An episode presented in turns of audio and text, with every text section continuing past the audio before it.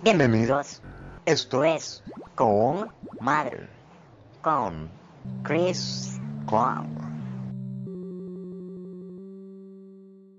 y Muska. No, mi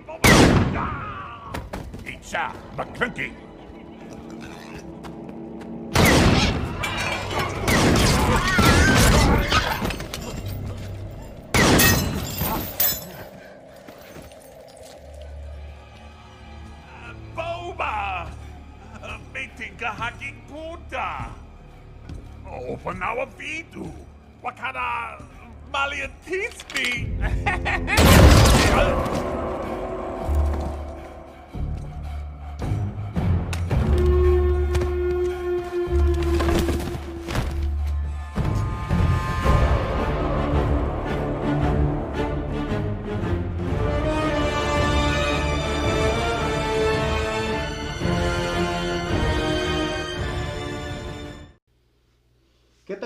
¿Cómo están ustedes? Espero se encuentren de lo mejor. Estamos aquí de regreso con un nuevo episodio para una nueva temporada de Con Madre. Soy Chris Kong y el día de hoy tenemos una plática muy chingona sobre uno de los shows más esperados de el año pasado que nos dejó eh, con asco además después de ver el final de temporada y la escena post créditos de la serie de Mandalorian. Por supuesto estoy hablando de The Book of Boba Fett.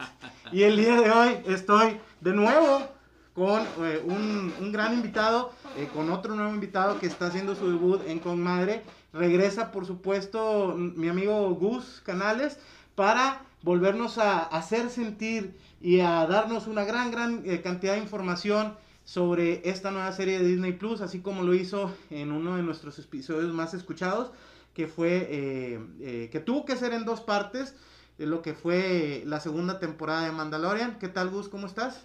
Todo bien, todo bien, Chris. Este, en esta ocasión eh, les prometo que no vamos a pasarnos de dos horas, ya que la vez pasada duramos casi cuatro, si mal no recuerdo. Y eso porque el sistema nos cortó de, de- de repente. No, es precisamente esta la razón por la cual eh, hemos decidido o optado por hablar sobre los primeros cuatro capítulos, que se puede decir es la mitad de la temporada. Bueno, y también este, quiero presentarles a nuestro amigo Roberto. ¿Qué tal? Buenas tardes. Este, pues muy contento de estar aquí con ustedes por primera vez. Ah, bienvenido. Ambos eh, forman parte de lo que es la, bueno, son parte de la Legión 501 del School Garrison. ¿Es School Garrison todavía? O... Todavía es School Todavía. Garrison, nada más que ahorita ya tenemos una subdivisión este, que eh, se llama la Bravo Squad, este, los, los perros bravos de, del norte.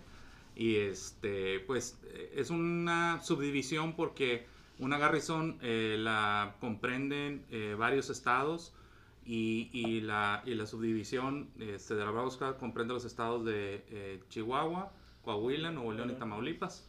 Este, y la School todavía comprende los estados de León, San Luis, Querétaro, este, bueno, perdón, León no, Guanajuato, este, Querétaro y eh, Michoacán.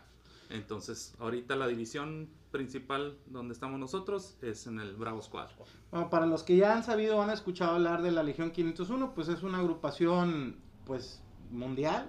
¿verdad? Este, de, de fans de la, de la gran, gran saga que es eh, Star Wars y, bueno, más enfocados hacia lo que es el, el imperio galáctico. Y obviamente, pues ese fandom que nos caracteriza y que nos agrada tanto, pues nos lleva también a, a- a perseguir o a ver, eh, pues todo lo que nos están ofreciendo como nuevo material de el otro lado de las historias de la saga Skywalker, que la verdad, bueno, como ya lo vimos con The Mandalorian y ahora que lo estamos viendo con The Book of Boba Fett, pues realmente nos está ofreciendo eh, una, una muy buena alternativa que en cierta medida, y yo así lo veo de, cierta manera, está salvando o rescatando lo que se hizo eh, en la saga de películas de la nueva generación, eh, que también de cierta manera se enfocaron o buscaron enfocarse en nuevos personajes, pero en lo personal reciclando muchas cosas, lo cual pues nos da un poquito de sabor como de que no, no, no está bien del todo.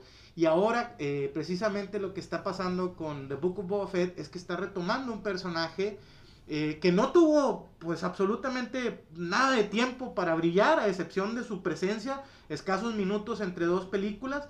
este, pero que obviamente dejó una marca y es, no sé si sea un personaje tan icónico como Darth Vader o pudiéramos decir que es el segundo en la, en la lista de personajes icónicos, no sé cómo lo vean ustedes, y que ahora sí nos está dando una historia que vale la pena seguir, que realmente está, eh, pues ahora sí que al nivel de la, de la vara que dejaron con, con, con The Mandalorian.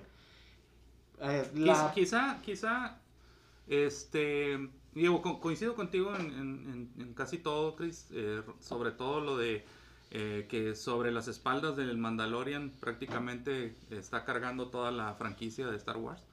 Este, pero también hay otras cosas que, a lo mejor no todo el público está familiarizado, ¿verdad? Este, por decir, las series este, animadas como eh, eh, de, Bad Batch, este, los cómics, los libros, etcétera. Entonces hay mucho contenido que, también va a ser parte de esta plática porque este, eh, como lo mencionas, a lo mejor no tuvo un protagónico tan significativo como Vader. Este, de hecho, so- solamente salió como, tuvo como seis minutos de tiempo pantalla entre todas las películas y solamente cuatro frases fue, fue todo lo que dijo Boba Fett. ¿Te la sabes? Sí, este, pero ahorita no, no me voy a, a poner a decirlas. Ok, muy bien. Esperemos a lo largo de la... Claro, claro, claro. Ok. Este, put Captain Soul on the cargo hold. Este, he, eh, Not me. He's not good for me dead. is not Ok. good for me yet. Este, la otra era, eh, ay, no me acuerdo. Bueno, Eh, en fin, el, el Digo, caso. el, el punto es ese, ¿no? Precisamente que para ser un, un personaje tan icónico y, y, pues ahora sí que, que se quedó en la, en la mente de, de muchos de los fans, le dieron muy poco tiempo y pues muy, muy pocas líneas, ¿no? Bueno, pero a- aquí es a donde quería llegar con el resto del contenido. Eh, Boba Fett canónicamente eh, ha existido en no solo en las películas, también existió en la serie de Clone Wars y en muchos de los cómics. Ahora, antes de la compra de Disney, este, en, en el 2012, Boba Fett también fue, eh, ahora sí que exprimido por, por el, el universo expandido.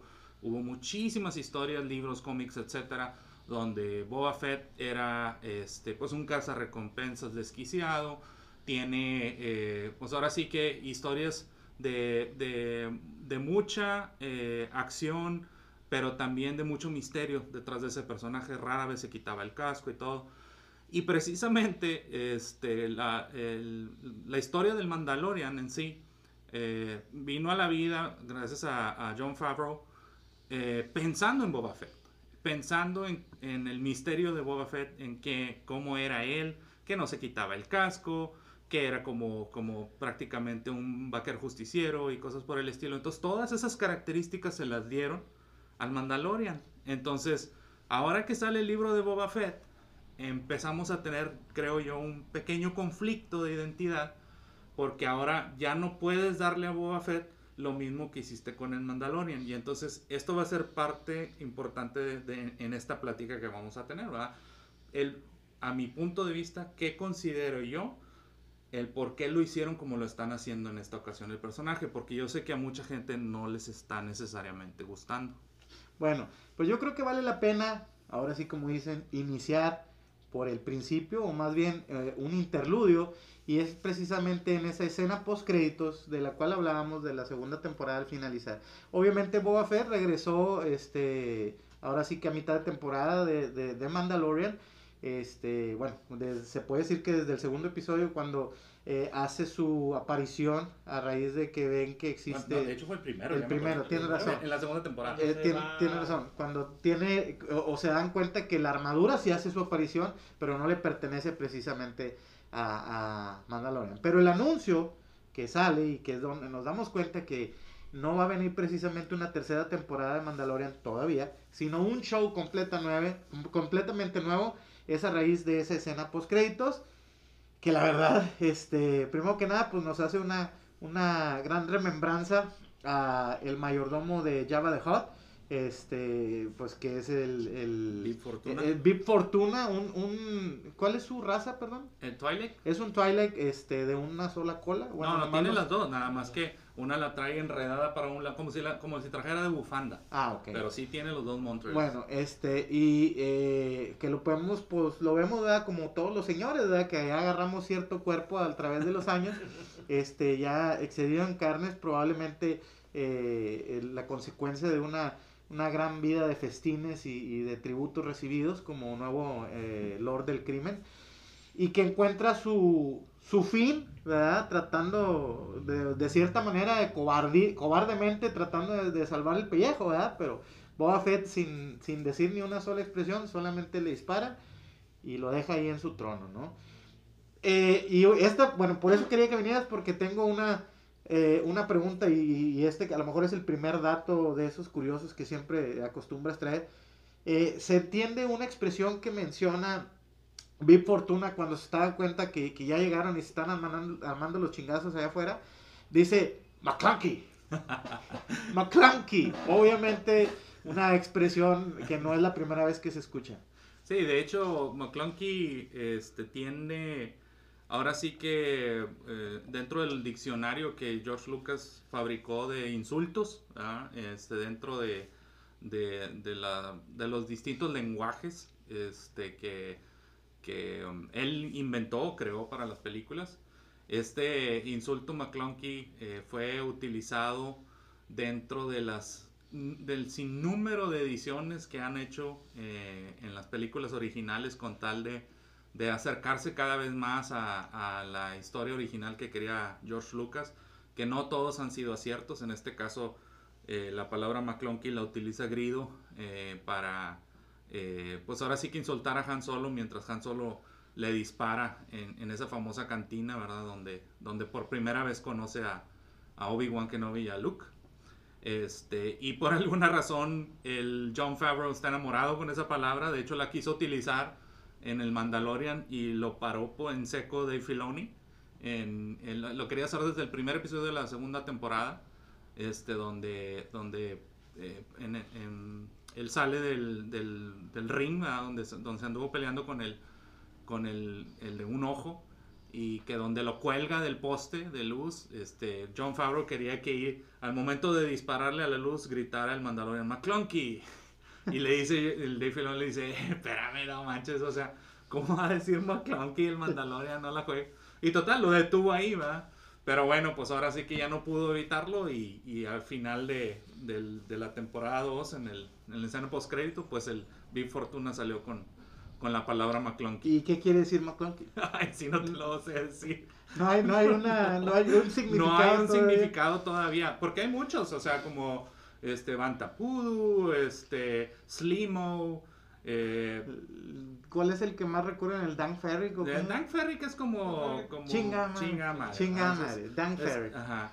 Slimo es como, como que tonto, bobo, este, Bantapudu pues es como que, este, pues mierda, ¿verdad? y cosas así. Pero McClunky no han dicho qué es, ¿verdad? o sea, hasta ahorita nadie ha podido, este, descifrar exactamente qué significa. Básicamente debe ser como una te maldigo, ¿no? O sea, Algo así, ¿verdad? un Ándale, te maldigo. Cuando le disparan a, a Grido, pues lo está maldiciendo porque pues, lo está matando, ¿ah? Exactamente. Básicamente Pues, suena como y- un te maldigo. Y bueno, pues, o sea, ahí se alcanza a ver que, que Big Fortuna se lo está diciendo un asociado, no, no, no es que lo esté expresando como que, ay, ahí viene este güey McClunky, ¿no? O sea, Como órale, como como que... maldición, Maldición, ahí viene. sí, sí. Sí, ándale.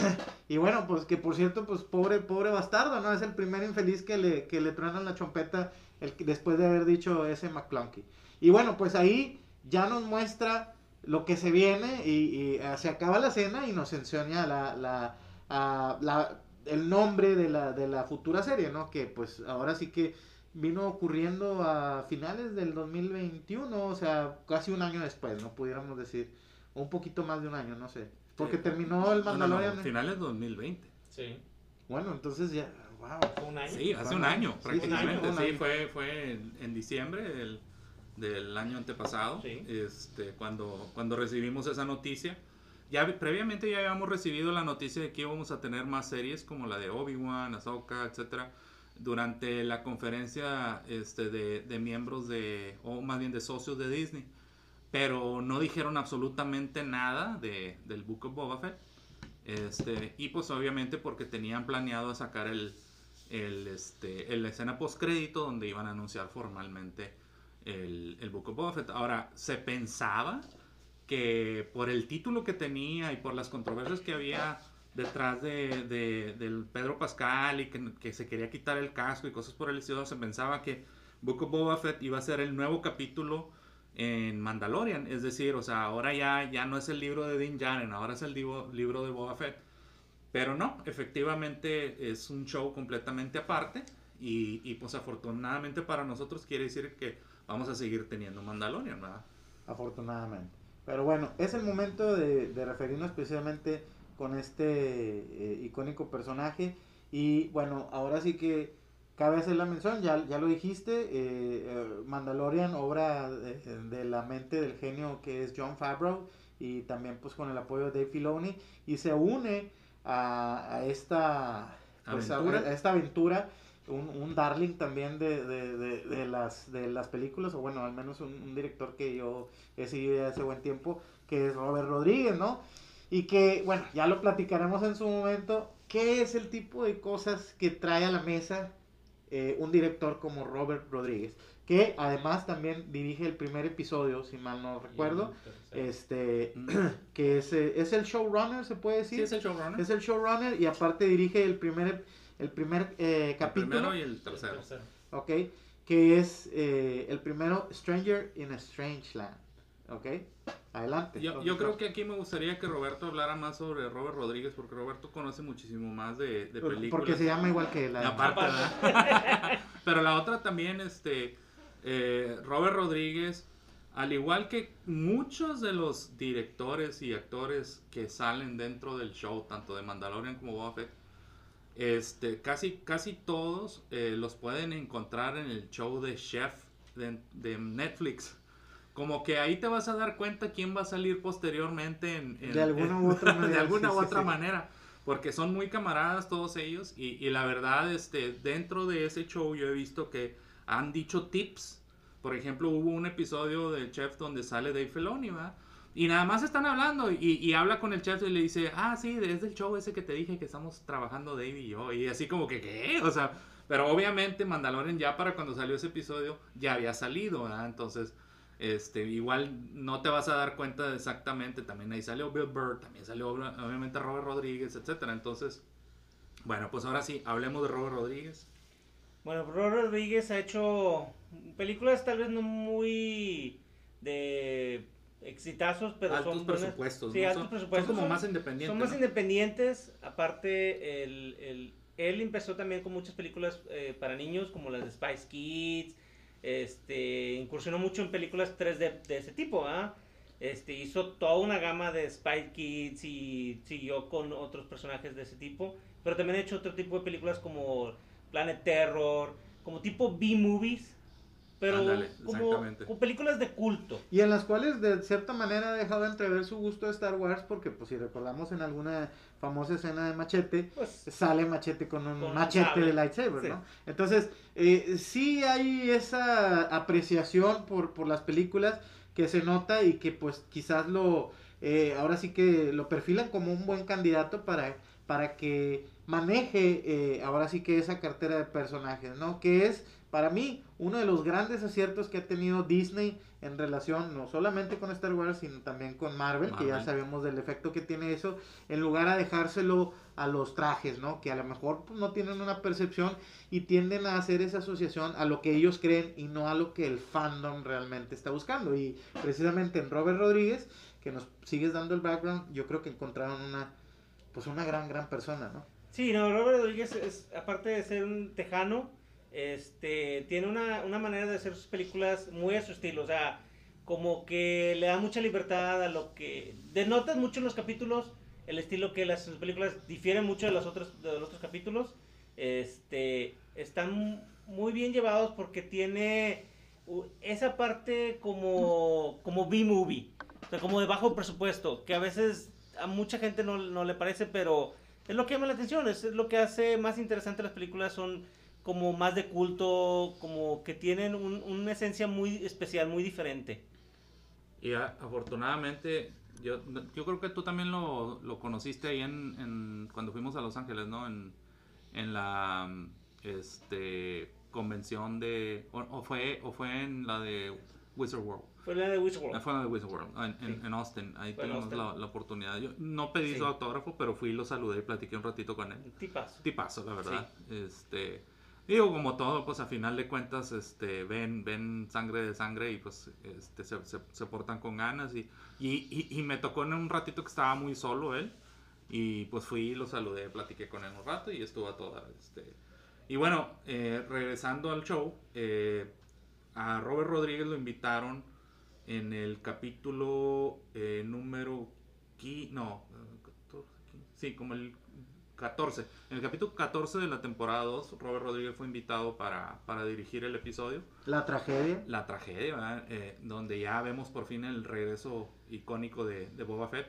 Y una de las cosas que, que siento yo por lo cual lo hicieron showrunner de- del libro de Boba Fett fue por su obsesión que tenía con el personaje, el respeto que tenía del personaje y cómo hizo el picheo. Yo, y esto creo que ya hablamos en, en- en el episodio de, de Con Madre la vez pasada, este, de cómo, cómo hizo él el picheo a, John Favreau y a Dave Filoni usando figuras de, de- Star Wars. Él tenía su Boba Fett, él tenía sus Stormtroopers y cuánto. Y con eso hizo un- una escena, recreó una escena que, que él consideraba que, que, se, que podía estar en el show y era divertida y usó a sus hijos y les puso cascos y todo. Y curiosamente esas escenas son las que salen en el episodio 14, ¿verdad? Entonces, pues qué fregón, ¿verdad? Ser, ser un super fan de, de Star Wars y hacer un picheo con figuras que re- resultó ser filmado en pantalla. Entonces, por eso también considero yo que fue el, el- el- lo que le ganó. El, vamos a hacer el show, ¿verdad? Aunque Disney ya tenía planes mucho tiempo atrás de hacer una película de Boba Fett, la, la suspendieron, de hecho ya, habían tenía, ya tenían hasta director y cuánta cosa, y la suspendieron por X razón, este, y pues bueno, se dio la, la casualidad y oportunidad de, de crear el show. Afortunadamente para todos nosotros, porque creo yo que una película pues no nos hubiera dado el tiempo suficiente, como lo estamos viendo ahora, ¿no? Como lo estamos disfrutando ahora. Y bueno, ahora sí que a nuestro este eh, amigo lo encontramos, a nuestro eh, personaje principal, lo, lo encontramos en una escena eh, de apertura dentro de un tanque Bacta, eh, recuperándose probablemente. Bueno, no, no, no determinan muy bien si es a consecuencia de las múltiples heridas que ha tenido a lo largo de los años o recientemente por el conflicto que tuvo para recuperar el, el Palacio de Java eh, a, su nombre. Este, pero nos hace una escena de apertura que se me hace muy interesante y que ha continuado ese formato a lo largo de todos los episodios, que es partir, eh, se puede decir que una, una precuela o bueno, un- unos este, momentos anteriores y continuar la historia al mismo tiempo, lo cual hace esto pues una intercuela que pudiéramos decir, este, que parte de los dos rumbos a partir de, de- de su aparición en The Mandalorian. Y yo creo que hicieron lo correcto y lo adecuado, que es iniciar donde lo dejamos la última vez en las películas, que es dentro del estómago de el, El el Sarlacc. Sarlacc. Sí, y, y sobre todo, Chris, eh, ahorita explicando, como dices, hay, hay dos, eh, dos líneas de tiempo que se están manejando en los primeros cuatro capítulos. Como dices, una es inmediatamente después de- del regreso del Jedi, donde está dentro del Sarlacc, y la otra es en el tiempo presente, y por tiempo presente le llamamos en, el- en la temporada del Mandalorian, ¿verdad? Donde, donde se quedó eh, justo después de que mató a Big Fortuna y toma control del palacio. Pero regresando al, al- al- al inmediato después del regreso del Jedi, este, pues siempre tuvimos como que la idea de que quizá a lo mejor Boba Fett salió del Sarlacc y en muchos cómics se llegó a representar, ¿verdad? De, cómo se salvó. En algunos cómics salió volando con su jetpack, que es- eso se me hace tonto porque pues el jetpack lo dañó Han Solo con, este, justo cuando se estaban peleando en, en la nave Skiff y lo tumba, ¿verdad? Este, en otras este, representaciones eh, lo rescata Dengar, este, otro de los cazarrecompensas, que quizá podamos llegar a ver en un futuro aquí dentro del show. Y, y así como ese, hubo muchas este, versiones en el universo expandido en, en cómo pudo haber salido este, Boba Fett del Sarlacc. Y pues aquí nos muestran ahora sí que ya la versión oficial canon, este, Disney, Lucasfilm, etcétera, de cómo salió del Sarlacc. Y aquí es donde vemos de nuevo eh, eh, a un Boba Fett atrapado Creo yo que pasaron algunos días, dos, tres, cuatro días, no sé cuánto, porque como que despierta de, de repente dentro de- del estómago siendo eh, consumido por el ácido o el jugo gástrico. No sé qué será en realidad. Este, y él busca la manera de, de- sobrevivir. Encuentra por ahí un viejo Stormtrooper este, ahí atorado, también siendo digerido, muerto. Este, y el cual, eh, pues ahí adentro yo supongo que pues todo va a apestar aceite, digo aceite ácido, este, ha de ser gases este, tóxicos, etcétera. Entonces necesita un poco de oxígeno, le arranca una manguera del traje, que muchos este, dijeron que, eh, que por qué si los Stormtroopers no llevan eso. Y bueno, hay, hay evidencia que sí lo lleva. Este, yo tengo libros. si quieren verlos. Yo tengo un este, traje que sí, lo ocupa. Y bueno, a final de cuentas, este, termina por eh, robarle un poco de oxígeno. Y con eso, pues agarra un poquito de, de fuerzas y, y por fin, eh, usando su lanzallamas y, y ah, poco a poquito escarbar dentro de la arena, sale del Sarlacc. Pero pues sale totalmente agotado y desmaya. Y posteriormente ahí es donde eh, vienen los, los famosos yaguas. Malditos yaguas, malditos. Que, o sea, esos güeyes, no, no, esos vatos so- aprovechan todo, ¿no? O sea, ven a alguien caído, van y lo saquean y luego aparte le meten un culatazo, ¿no? Con, Algo, algo que tiene este, estos shows como Mandalorian y ahora el libro de Boba Fett es que humanizan mucho a lo que antes eran bestias, este, por ejemplo los Tosken, ¿verdad? que ahorita vamos a hablar yo creo que de ellos este, largo y tendido, este, pero los Tosken como otros, otras especies que las están humanizando mucho, lo cual está genial porque aprendemos un poco más de sus costumbres, de sus culturas, etcétera, etcétera. Pero los únicos que no han cambiado en absolutamente nada son los pinches son los yaguas. pinches yaguas. Eso sí. Esos siguen siendo los mismos carroñeros de siempre. Y pues obviamente le roban su, su, su armadura, que bueno, era de esperarse porque así es como después se hace de ella Covant. Este, pero bueno, Boba Fett en, sí pues no se da cuenta, nomás despierta de repente y le dan un cachazo y, pues ya eh, vuelve a, quedar inconsciente. Y en eso pues ya se ve eh, que, lo rescatan ahora sí los Tosken, ¿no era? O una tribu de los Tosken, porque no eran necesariamente eh, cualquier, ah, pues ahora sí que cualquier Tosken, ¿verdad? O porque tenían algo en particular eh, que se diferenciaba mucho de, de los anteriores que hemos visto. Los Tosken tradicionalmente los hemos visto siempre con, con su ropa color arena y, pues con ciertas, este, ¿cómo se llaman? Cartucheras y, sus gaffy sticks, etcétera. Pero en esta ocasión vemos unos Tusken con, con ropaje eh, más oscuro, negro, también con colores normales o colores arena, pero se, se distinguían un poquito de, de, de la norma. Y al, y al principio mucha gente lo tomó como que, oye, espérame tantito, así no son los Tusken.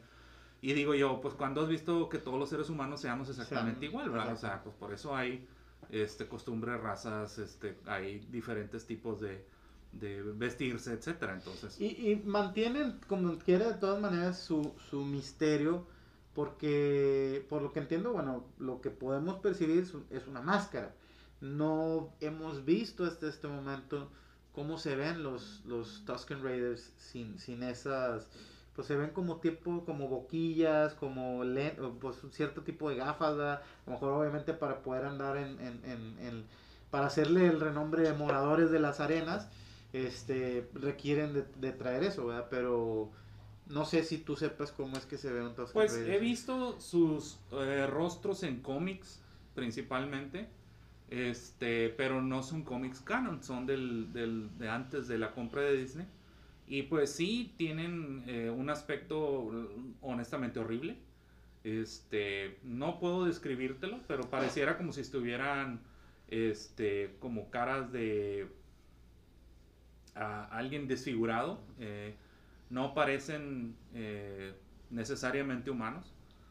Pero pues yo creo que ahorita pues no importa tanto porque a final de cuentas eh, no es canon, ¿verdad? Entonces eh, vamos a tener que ver si de repente nos... Yo creo que no lo van a revelar. Yo no creo que vayan a, a, um, mostrarnos el rostro de un Tusken porque le quitas un poquito entonces el misterio. el ¿no? misterio, ¿verdad? Entonces dejémoslo así. Bueno, a diferencia de los Jaguars, los Tusken sí se puede decir que son de Tatooine únicamente. O sea, solamente eh, eh, moran en, Tatooine. Hasta ahorita sí, este, no se han visto en, en- otro planeta.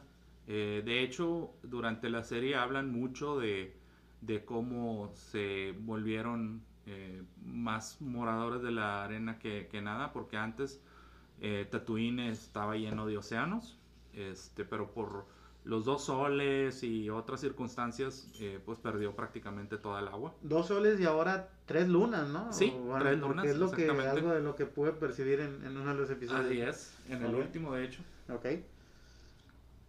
Y bueno, pues ahora sí que en esa eh, secuencia vemos cómo eh, lo llevan de prisionero, eh, lo llevan hacia la aldea donde ellos están. Y en esa parte, eh, digamos que tiene interacciones con, con un Tosken chiquitín que pues al principio lo violenta un poco, le empieza a dar ahí de, de cocotazos con algo similar a un gaffy stick, pero más bien era como, como un- una rama. Este, Vamos a llamarle afectivamente Tuskencito. Al. Tuskencito, sí, Tuskencito porque- de ahora en adelante. Este, al principio como que caía mal, ¿verdad? Sí, sí. Pero luego ya después le vas encontrando eh, su, su razón de ser, ¿verdad? Entonces, después de, de ese rato, este, el, Tusken, el Tuskencito, eh, eh, lo lleva junto con, con otro prisionero que tenían ahí, un, este, Rodian, o sea, Rodian son los eh, de la raza de Grido, nada más que este era un Rodian color naranja. Se los lleva a, a la parte donde están excavando algo que le conocemos ahora como los melones negros, este, que es como si fuese una semilla o algo así, de, no más grande de una toronja, este, que parece como si fuera una tuna o algo así, tiene un aspecto medio eh, extraño, que al quebrarlos pues sale eh, lo que le llaman su leche, y en este caso es como agua, pero que pues tiene un sabor y un eh, olor fétido, pero pues ahora sí que... Es lo único que Es lo hay. único para que hay. Este, y no recuerdo si, si en este periodo eh, hicieron un corte en la sesión de Bacta y, y regresamos un poco a la... Sí. A la A la tiempo al- actual. al tiempo podemos actual, decir. ¿verdad? Que tengo entendido son cinco años después de años. cuando eh, sale del Sarla. Lo que hay que, quizá eh, no podemos saber exactamente cuánto tiempo pasó entre la temporada 1 y la temporada 2 del Mandalorian. O sea, habría que agregarle ese tiempo, porque entre Regreso del Jedi y Mandalorian son efectivamente 5 años. Pero entre la primera temporada y la segunda, la verdad no sé si es un año o Puede- cuánto es. Pero digamos que, bueno, vamos a llamarle 5 años después. No tiene caso pelearnos por un año más, un año menos. Entonces, sí, este, entonces ah, vemos de nuevo salir del tanque de Bacta a, a- al Temuera Morrison, este, ya un poquito mejorado en aspecto, porque como lo vimos en, en Mandalorian, este, pues estaba muy quemado, de, de- le hacía falta loción ¿verdad? o, Sí, o le cremita, falta un poquito su, de cremita. su Nivea. Ajá. Eh, pero al salir del tanque de Bacta, pues lo vemos muy mejorado. Este, ahora, cabe mencionar que como quiera, eh, la edad que tiene Temuera con respecto a Boba Fett, pues no es necesariamente la adecuada. Boba Fett en este periodo de tiempo debería tener unos 40, 45 años aproximadamente, así como Jonathan. Este, pero eh, Tamuera pues tiene 60 o por ahí anda ya, más o menos. Y, y, pues bueno, como quiera, ya quisiera yo verme hacia esta edad, así como se ve el Tamuera. Y pues bueno, eh, se ve que está con, con Fennec Shand, este, que la conocimos en, tanto en la primera temporada, capítulo 5, como en la segunda temporada del Mandalorian. Un personaje que en teoría eh, iba a morir en el capítulo 5 de Mandalorian. O sea, eh, Ming-Na Wen, quien es la que lo representa este personaje, La eternamente joven. la eternamente joven, e- ella y Maribel Guardia se dan un tiro.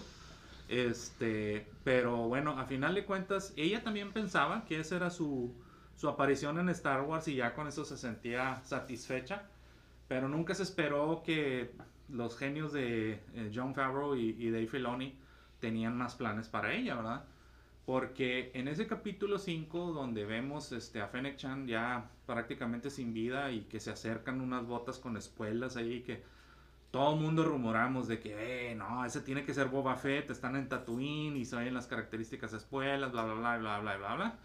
O bueno, lo hicieron realidad, ¿verdad? Este, eso eh, no se ve en este primer capítulo, pero pues poco a poco nos vamos acercando a, ver la, la perspectiva de, de, Boba Fett al llegar a ese mismo capítulo. Pero bueno, a final de cuentas eh, le dieron a, ella este, un papel más protagónico, eh, un papel ya más de sidekick que, que personaje secundario, terciario dentro de, del Mandalorian. Y, y, yo, honestamente, adoro ese personaje. Me encanta Ming Na Wen en todo lo que hace, desde Chun-Li para acá. ya, ahora sí, Sí, que claro, los, viejones que somos que fans sí, también de Street Fighter sabemos que Chun-Li era Ming Na Wen y sigue viendo igual. igualita, ¿no? La, y, Sí. tam- y también era Mulan, ¿verdad? Y también era Pero Mulan. No, no, no, es, es, es una actrizaza, la verdad, adorable y súper fan de Star Wars. Yo, yo la sigo en Twitter y cada que sale un episodio está ella tuiteando, aunque no sean los de ella, ¿verdad? Este, y, y pues la vemos y, y- y el personaje que le hicieron está muy fregón, porque no es este eh, ni buena ni mala, ¿verdad? Es, ahora simplemente es una casa recompensas o un asesino a, eh, a sueldo, este, como ella se, se dice llamar. Y este, y pues bueno, ahí están eh, los dos, pues ahora sí viendo qué, qué vamos a hacer, ¿verdad? Ya que estamos dueños del palacio de Java. Y de las primeras cosas que, que empiezan a hacer es, pues vamos a depurar el palacio, ¿verdad? De, tanto de gente como robots, como etcétera, y agarran a, a un, a un robot que, este, pues tiene una voz característica y, y es un actor que se llama Matt Perry. Yo no le conozco mucho, honestamente, pero yo veo que mucha gente le pone casa a, a ese señor. Y, este, y ese robot eh, se- lo utilizaba Java para este, torturar prácticamente a otros robots. Y que, bueno, recordamos esa, esa, esa escena que para mí sí es de tener sentido, donde está precisamente quemándole las patitas a un robot de esos que parecen basureros. O sea, Sí, el Gonk. de que, ese- ¿por qué está? No, no, no, no. ¡Ah! o sea, ¿en qué momento a alguien se le ocurrió programar a un robot para que sintiera dolor? Pero Sí, bueno, no, este, y, y, y bueno, es el mismo robot. Bueno, no sé si sea la misma prop, pero es el mismo diseño. Es el mismo robot. Exactamente. Te hacen entender, eso es lo que parte de la- esos detallitos que le dan realmente continuidad, que te hacen ver, ay, ese güey lo sacamos de, de la cámara de tortura de, de, de Java de Hot y ahora es, pudiera decirse, pues la versión de C-Tripio, Sí. ¿no? El, el mayordomo el- o el anunciador. El ¿no? enunciador, exactamente. El- el- Y, y- y es, como dices tú, Chris, no es exactamente el mismo prop que usaron en aquel entonces, porque seguramente igual ese está guardado en el, en el rancho Obi-Wan de, de, este, de uno de los ex productores de, de Lucasfilm. Este, pero es exactamente igual como lo recordamos. Y lo mejor de todo es que John, al igual que Dave, son fans de los efectos prácticos. Eh, y, y nuevamente se ve claramente que es una marioneta, ¿verdad? Controlada por alguien, obviamente. Se me hace que usaron la misma técnica que usaron cuando Citripio en el episodio 1. Que es un eh, robot que va justo enfrente de la persona y tú lo vas manejando así como que con, con palitos y, Sí. y va atado a ti. Y tú estás en un traje verde como green screen para que no se vea tu, tu cuerpo, ¿verdad? O sea, lo digitalizan fuera de ahí, pero el robot práctico Espera, ¿me estás queda- diciendo que no es un robot de verdad? Estos son unos malditos genios, ok. Y, pues so- sobre todo él um, tiene un cuerpo muy peculiar, parece definitivamente como si fuese un esqueleto. Este, y está, está muy bien hecho. De hecho, vimos uno similar en, en uno de los episodios, en el episodio de, de Jedi de Ahsoka.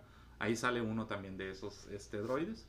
Este, no recuerdo su designación, pero bueno, a final de cuentas él empieza a mencionar, va a venir tal persona a dejarte tu tributo y Java está sentado en su trono, digo Java, eh, Boba, Boba. Boba está sentado en su trono y empiezan uno a uno a desfilar a través de sus tributos.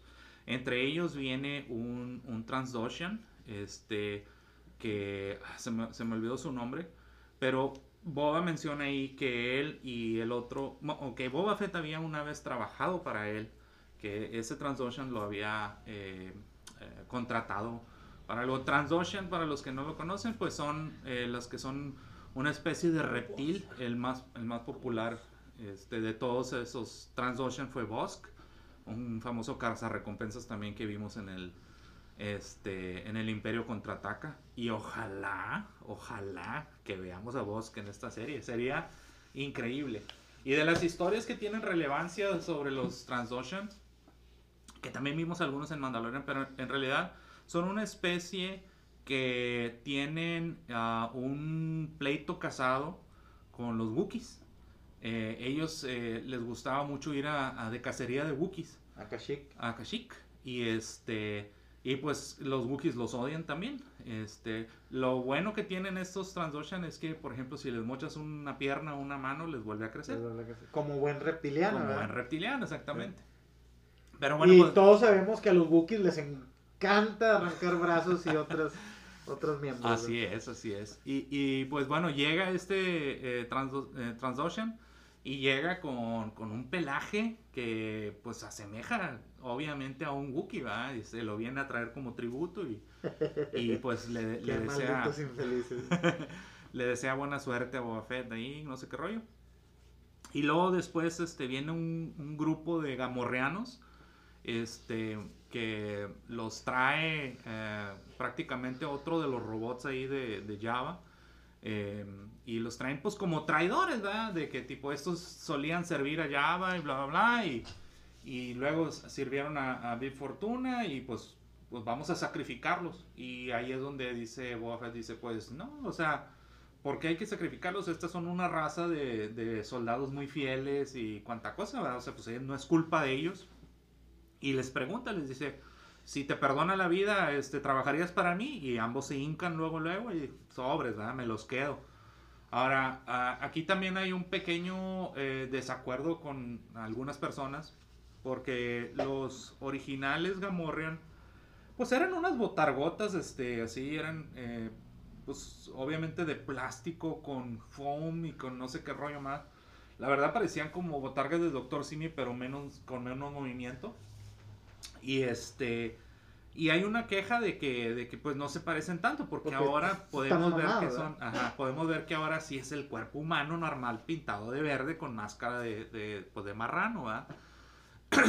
Pero yo como lo entiendo es de que ahora en esta serie, como en el Mandalorian, los vimos con un papel más de, de gladiadores o de guerreros, ¿verdad? Entonces, ponerles una botarga para que se anden moviendo como se vieron en, en, Mandalorian sería muy ridículo, o sea, no se iba a ver bien. Entonces, yo pues agradezco eh, el de que los hayan dado un papel más, este, más hands-on, ¿verdad? un papel más... Más práctico, Más o sea, de práctico. que realmente pudieras, puedes creerle de que dos, eh, esencialmente dos cerdos, ¿verdad? De, de- de antropomórficos, pues sí te pueden servir como guardaespaldas, ¿verdad? En lugar de que simplemente sean un, este, pues un tiro al blanco móvil y fácil de, de, de dar. Este, yo, yo estoy completamente de acuerdo. A mí me encantan los gamorreanos, o sea, y realmente si yo, si yo, si yo fuera un underboss criminal en el mundo de Star Wars, yo quisiera traer mi, mi, mi, mi equipo de guardaespaldas gamorreanos. Por supuesto, y, y sobre todo esos que, que salieron ahí, pues que tienen, que están ahora sí que no necesariamente gordos, pero sí muy fuertecitos. Curiosamente, uno de los dos es este un ex luchador de la MMA. Y este, y pues qué, qué padre, ¿no? Que, que ya dejaste tu güey en, en, en Star Wars siendo un personaje, ¿verdad? Aunque no esté reconocido necesariamente. Pero pues en el, en el mundo de, de, Twitter y todo lo demás, todo el mundo sabe, ¿verdad? Entonces, pues qué padre, ¿no? Yo, yo la verdad no, no tendría ningún problema con que mi nombre no saliera en el capítulo, siempre y cuando todo el mundo sepa que fui yo. ¿verdad? Y con eso, pues, se puede decir que eh, Boba Fett ya agrega sus primeros dos este, secuaces de su pues creciente imperio criminal. Eh, y bueno, te digo, creo que es una excelente edición, ¿no? Eh, dos, dos bodyguards gamorreanos. Y de ahí, pues, este, llega, ahora sí que un personaje recurrente que viene siendo, pues, no sé si llamarle también el mayordomo del, del Del alguacil o del del alcalde. este o el representante del alcalde llega ahí este y en lugar de llegar con tributo llega pidiendo tributo y este pues la verdad ahí como que es cuando empezamos a ver ya que va a haber conflicto que no todo el mundo está aceptando Yes, yes, me Eh, encanta. O sí. sea, que ya sabes que va a haber pedo. O sea, Eh, y, y- y eso va a ser eh, pues la razón de ser de la, de la serie, ¿verdad? Exactamente. De que no, no, perdón, este, no, de hecho vengo a que tú me des. Sí, eh, este, creo que hubo una confusión aquí, dice.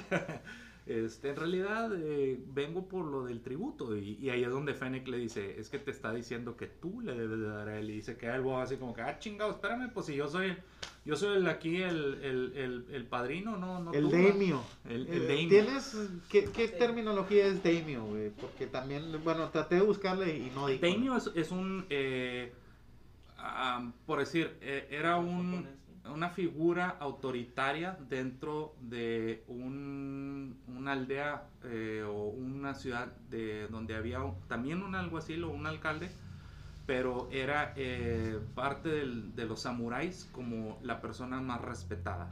O sea, más que el mismo eh, eh, alcalde de la ciudad, porque él era eh, al quien tenían que rendirle cuentas. El, el alcalde se encargaba más bien de administrar X o Y cosas, pero el mero mero era el daimyo ¿verdad? En, en- en el mundo de los samuráis.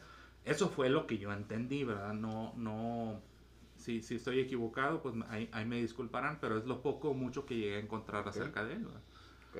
Y este, y pues bueno, eh, la primera cosa que quieren hacer ahora, bueno, pues vamos a buscar este, a hablar con, con la gente del pueblo, ¿verdad? Vamos a, pues a que nos empiecen a conocer, ¿verdad? Dice Boba Fett, se va con Fennec, se agarra a sus dos Gamorrean y se arrancan rumbo al pueblo. Pero bueno, antes de esto, regresan a otro flashback, se vuelve a meter como que al Bacta y, es, y esto es parte de lo que, am, o la forma en la que nos muestran a nosotros, la audiencia, los flashbacks, o sea, nos regresamos a la escena post regreso del Jedi.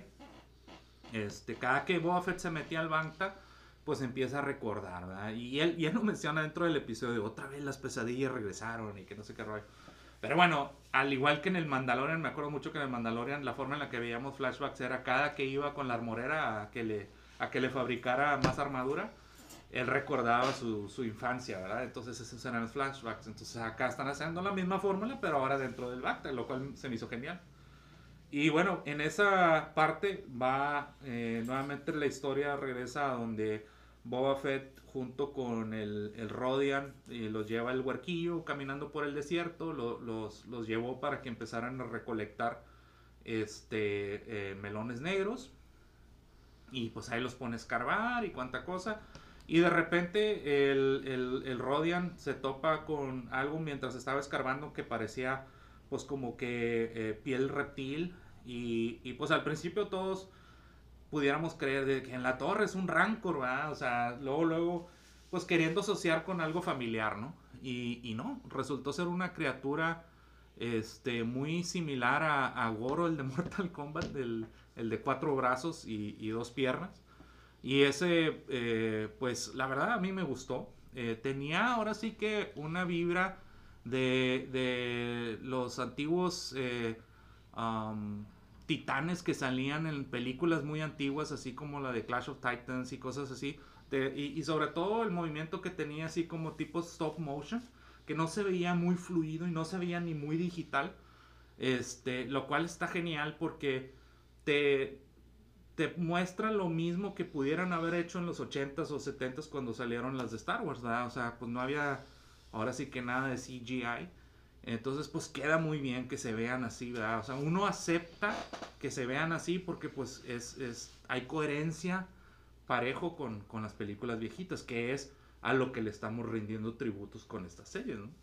Completamente de acuerdo, o sea, te mantiene en, en esa, eh, pues podríamos decirlo, línea de tiempo o suspensión de esa realidad, ¿no? De que sabes que eh, corresponde a lo mismo. Incluso también lo vemos en alguna, lo que se refiere a la tecnología de radares, de controles, o sea, que, que se remonta a, a- a esa usanza, ¿no? O pudiéramos decirlo hasta cierto punto retrofuturista, pero en este caso, o sea, como es el, el, el movimiento de un, de un, pues un ser, un- una criatura, este, que te digo, nos mantiene en eso, o sea, sabes que pertenece a eso por ese, por esa mi- misma practicidad, ¿no? Y bueno, pues que les tunde, ¿no? Les tunde al, al primero que se echa es al, al, Rodian. Rodian, del cual nunca supimos cómo se No, llamaba. no, no mencionaron su nombre para nada. Este, y pues sí, lo, lo mata ahí, lo, lo azota contra el suelo y luego Boba Fett pues aprovecha eh, eh, mientras lo está matando y usó las cadenas con las que fue eh, hecho prisionero por los Tusken. Que por Y- cierto, para hacer un pequeño paréntesis, recordando nomás, no lo mencionamos, el mismo Rodiano que en una noche anterior Ah. alertó a sus propios captores de que se está escapando, ¿no? Ah, sí, sí. este, que es cuando conocemos a, a uno de los, pues, este, digo, no, no he definido si es hombre o mujer, pero uno de los No, es eh, hembra. es hembra. peleadores Es eh, más icónicos que te muestran también cómo es que eran los Tuskens este, en cuestión de su arte marcial que poseían, ¿no? Este, que evita que, pues, que se escape con- dándole una, dándole una chingada. No, y, y qué bueno que lo recordaste, porque ahora sí que ese se convirtió también en uno de mis personajes favoritos. Este, en esa escena donde Boba Fett trata de escapar, este, que se alcanza a ir corriendo, este, pues lo alcanzan los Tusken y, y pues ahora sí que le, le dicen, vas a pelear por tu vida, compadre. Y en eso pues se ve el jefe de la tribu y enseguida de él pues está el personaje que, que mencionas, que efectivamente sí es este, del género femenino.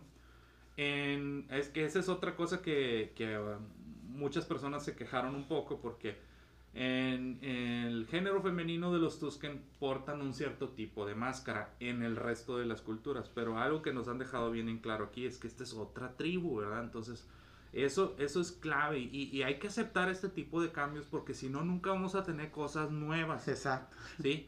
O sea, eh, eso es algo que en, lo personal a mí me molesta, que, que quieran que todo sea bien cuadrado. Ah, no, no, todos los Gamorrean son gordos y todos tienen esta forma. Ah, no, no, todos los Tusken son así. Ese tipo de cosas luego, por eso es que le ponen instrucciones al champú, güey. O sea, porque, porque hay Por ese tipo de sí, gente. o sea, entonces necesitamos que, que haya un poco de variedad sin, sin salirse del todo, porque sí, también hay desaciertos, ¿sí? Como lo que vamos a platicar ahorita de, de, de los de la banda esa de los mother, mothers este, eh, cibernéticos. Pero bueno, no todo les va a salir bien. Pero en este caso, los Tuskens, en lo personal, siento que fue un, un- un gran refresco a la, a, a la cultura Tusken. A lo que conocíamos. A lo que ¿no? conocíamos, lo porque poco antes- que conocíamos. Lo, lo poco que conocíamos los Tusken era que eran una bola de asesinos, ¿verdad? que todo lo que se topaban lo mataban. Que se mueven en filas Que se mueven en fila Para para, ocultar sus números. números, ¿verdad? y que fueron, pues, destruidos o masacrados por un joven Anakin Skywalker, ¿no? Que los maté a todos, los hombres, las mujeres, los niños, hasta los pobres perros, lagartos, esos que Ujú. tenía, se los chingó, ¿verdad? Por, bueno, yo lo hubiera hecho también, porque Claro. la jefita es la jefita, ¿no? Sí, totalmente. Pero bueno, sí, como bien lo dices, o sea, yo creo que una, una característica muy padre eh, es darle esa humanizar a unos eh, criaturas que pues sabíamos que eran sal- salvajes, ¿no? Y, Hasta y- cierto y que punto. desde el Mandalorian ya vimos un cambio, ¿verdad? O sea, de, de, de cómo son. Desde que vemos a Din Djarin comunicándose con ellos en lenguaje de señas, dices tú, ah, cabrón. y, y- y te quedas como que, ah, cabrón, se comunican. O sea, antes pensando que eran de- definitivamente unos, unos caníbales, este, eh, que, que, que la verdad, pues no, no parecían tener nada de pensamiento ni nada, muy instintivos. Pero no, este, se comunican. Y algo, algo que también me llamó la atención es que durante ese episodio eh, número 5 de la primera temporada, este, el, el, eh, cuando, cuando van atravesando el desierto en Tatooine, llegan a una parte donde se topan con dos este, Tusken y, y el Din Djarin le dice, tenemos que pagar una cuota. Y bueno, pues ahí uno nosotros dijimos, pues X, ¿verdad? O sea, eh, él a lo mejor se refiere a ellos dos en particular como diciendo para que no nos maten. Pero ese comentario tiene relevancia posterior, ¿verdad? Que es cuando nos damos cuenta en, en el segundo o tercer capítulo. Pero bueno, ahorita hablaremos de eso. Pero a final de cuentas, este, en, esa, en esa parte donde Boba Fett tiene que pelear por su vida, por así llamarlo, le pasan un, un gaffy stick eh, incompleto, por así llamarle. Y lo ponen a pelear con, con, con la dama Tusken. Yo le voy a llamar la dama Tusken nomás por ponerle nombre, pero en realidad está acreditado como Tusken Warrior en, en, en los, eh, en los créditos finales. Este, y es una, es una actriz de, de, eh, de stunt, una stunt double. Esa, esa chava este, ha, ha sido stunt double de, de esta eh, Capitana Marvel um, y, de, y de muchas otras, eh, incluyendo también esta Black Widow y no recuerdo cuál más, pero ella ha sido siempre una, una gran stunt double y pues le dieron el papel de, del Tusken Water. Y la verdad pues le da una chinga a Boba Fett, ahí lo, lo, lo deja inconsciente. Y bueno, esto fue anterior a la visita donde, bueno, ya estamos ahora sí peleando con la criatura de cuatro brazos. Boba Fett pues usa su- sus habilidades de, de matón y, muy al estilo Leia ahorcando a Java, ahorca al, al- a la criatura esta este de, de- de cuatro brazos y, y, pues muere la criatura. Y en esto pues el, niño Tusken o el Tuskencito se queda sorprendido y, y piensa pues que algo va a ser malo Boba Fett. Pero para su sorpresa Boba Fett pues le, eh, se lo lleva junto con la cabeza de la criatura. Este, la regresan a la tribu. Yo digo pero que para que vean que sí pasó, ¿verdad? Así es como es, una prueba de que, ah, mira, eh, mira lo que traigo, porque pues no va a quedar. ¿Qué pasó con el, con el Rodian? ¿O cómo se llama? Perdón? Sí, el Rodian. Rodian. No, pues, este monstruo, esta Ese vez fue el que nos se lo echó, ¿verdad? Y esa, prácticamente esa acción es la entrada que le dan a la tribu, ¿verdad? Este, como que le, le, le dan la bienvenida de que, oye, qué bien que hiciste esto y no murió, por así decirlo, mi hijo, ¿verdad? El Sí, Tuskencito. un- uno de nosotros. Este, y, y dentro del mismo eh, episodio, regresando a la, al tiempo actual, este, van por fin Boba Fett, los Gamorrean y, y la Fennec Chan van a, a un lugar este, que ahora lo conocemos como eh, el Santuario. Santuario. The Sanctuary. Sanctuary, exactamente. Y llegando al santuario, que para mí tiene sentido porque fue ya cinco años después del regreso del Jedi. Ahora ya la República está tratando de ser los buena onda, etcétera. Entonces podemos ver que a lo mejor hay lugares que van a prosperar si siguen las reglas de la República. Este, y otros lugares pues no, ¿verdad? Y en este caso como que estos se están alineando un poquito con, con la República porque hasta pagan con créditos de la República. Este, ahí, ahí le, le, le pagan posteriormente un tributo ahí a, a Boba Fett. Me, pero encantó, me encantó esa escena donde pues lo reciben.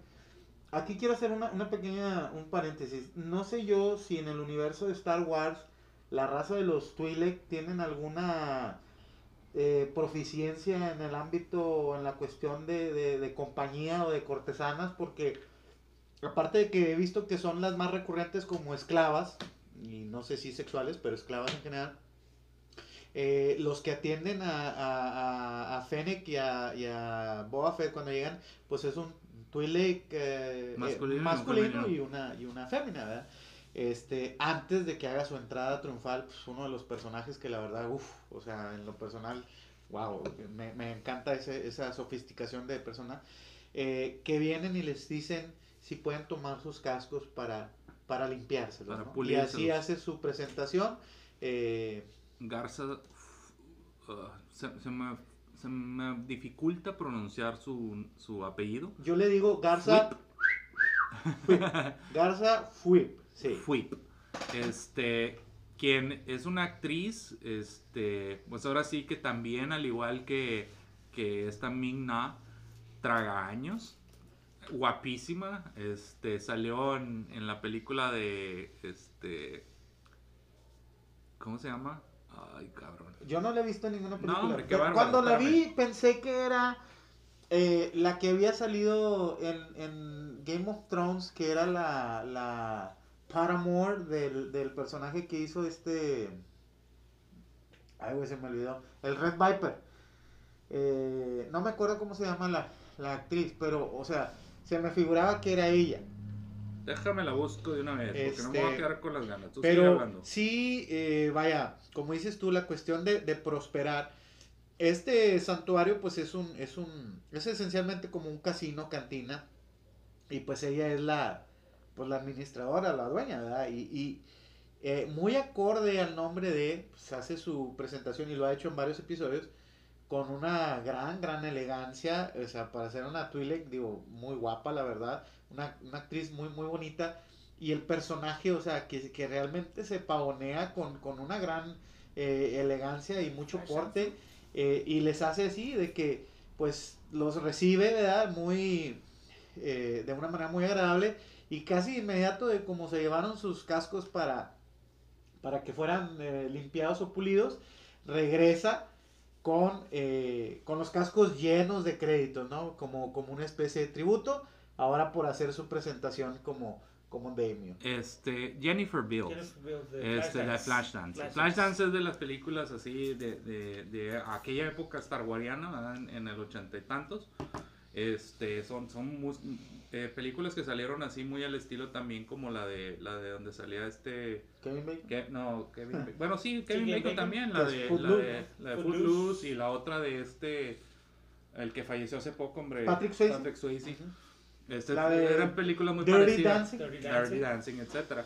Y pues esta mujer, obviamente, también pues ya estamos... Espera, ¿es ella la que hace la escena esa de Sí. She's a Maniac? ¿Es Sí, ella? es ella, No mames, güey. Es Yo ella, no puedo creerlo. O sea, porque esa escena, bueno, para los que nos están escuchando, es una escena icónica, ¿no? Con esa canción, este, She's a Maniac. O sea, que hace su rutina y que luego termina jalando un- Exactamente. un balde de agua. de ¿no? agua. Que- No manches, Es güey. ella. O sea, Entonces- estoy mind blown, güey. Y, y, y ahora sí, güey, este, no, nos quedamos viendo a tres personajes que andan casi en sus sesentas y los ves y dices tú, no puede ser, o sea, qué bien los ha tratado la vida, ¿verdad? qué, qué bueno es el Bacta. Literal, ¿verdad? Deberíamos de usarlo. Vamos a una pequeña pausa eh, ahorita que estamos haciendo la marca de una hora. Ya saben, una costumbre aquí de Con Madre. Hacer una pequeña pausa con una rolita acá de nuestro grado. Y continuamos con eh, este desmenuzamiento de los episodios hasta ahorita, el cuatro episodios de la, eh, de la gran, gran serie que es The Book of Boba Fett.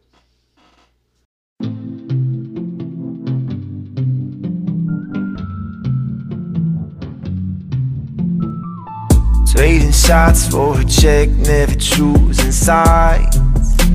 No time for regrets, no. Yeah, you all heard my voice about a thousand times. This might be your last, though. Oh, these hands that I call my own. The life that I call my home. I've come back to take my throne.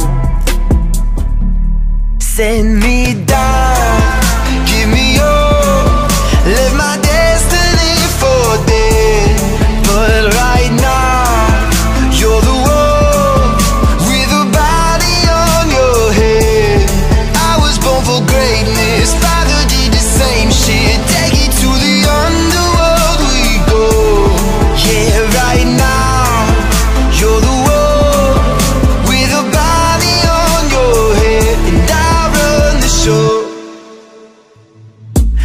above, but I walk on my own two feet. Give my allegiance to no one. A simple man made his way through the galaxy.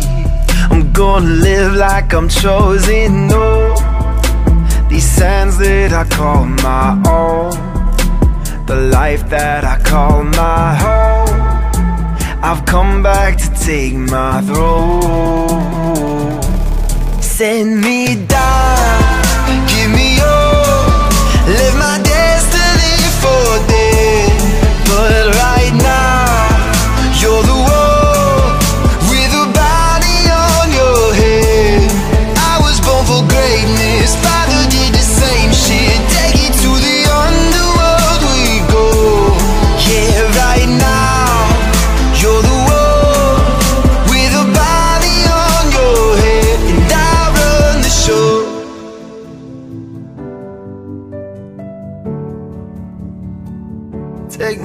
my on the throne.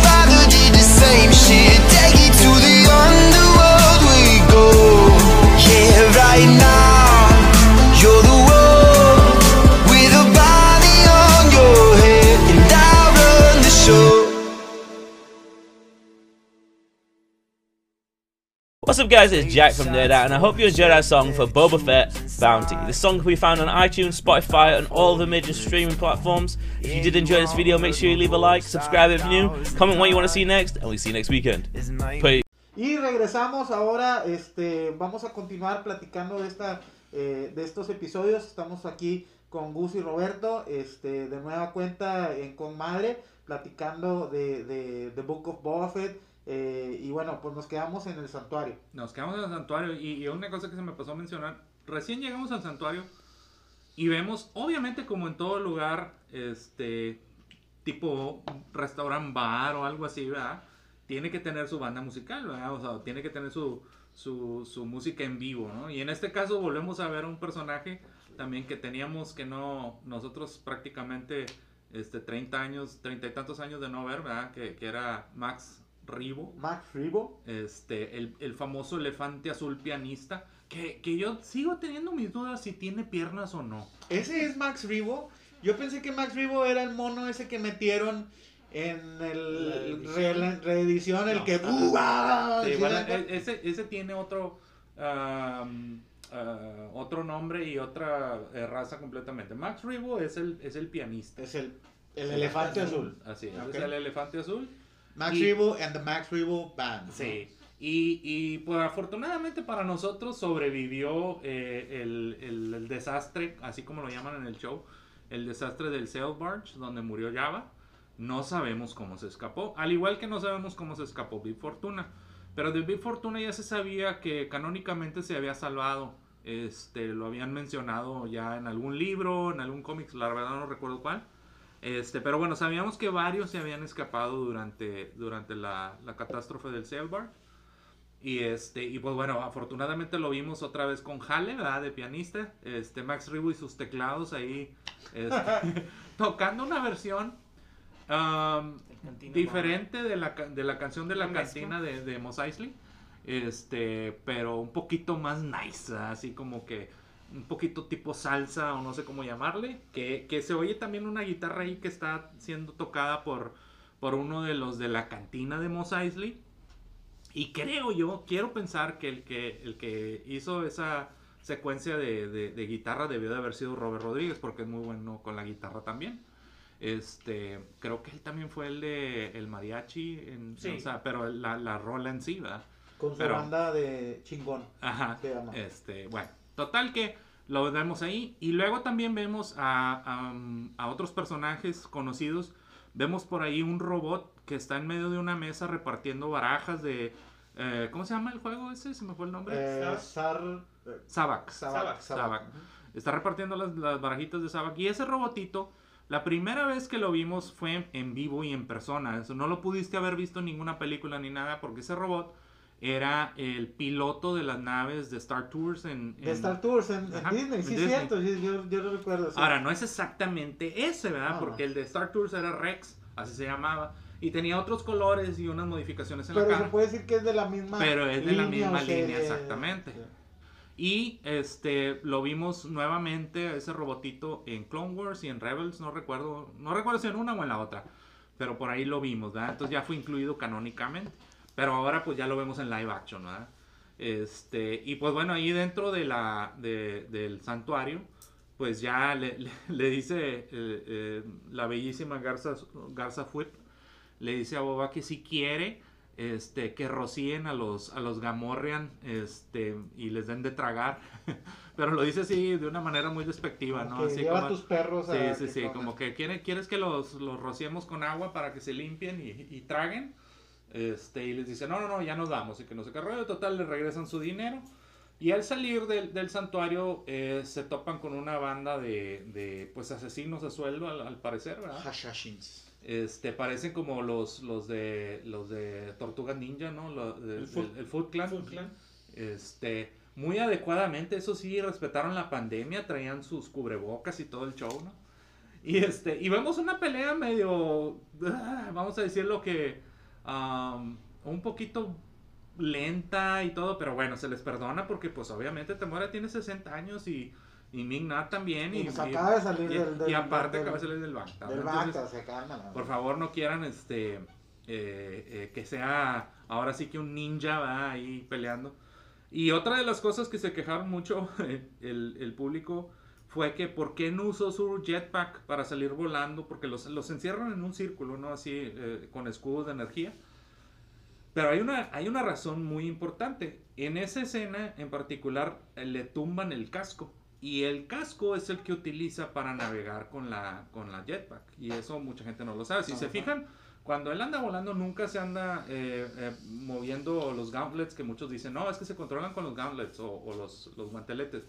Y, y no es cierto, este, el jetpack se controla con el casco.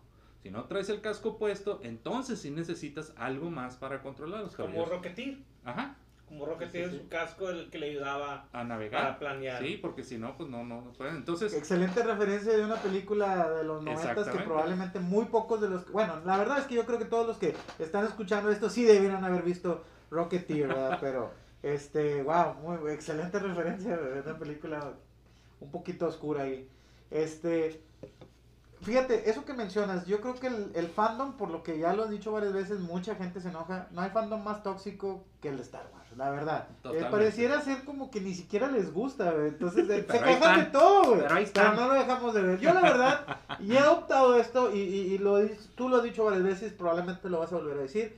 Yo he adoptado esto, eh, lo digo cuando veo películas que, que la gente realmente critica mucho como La Predatora.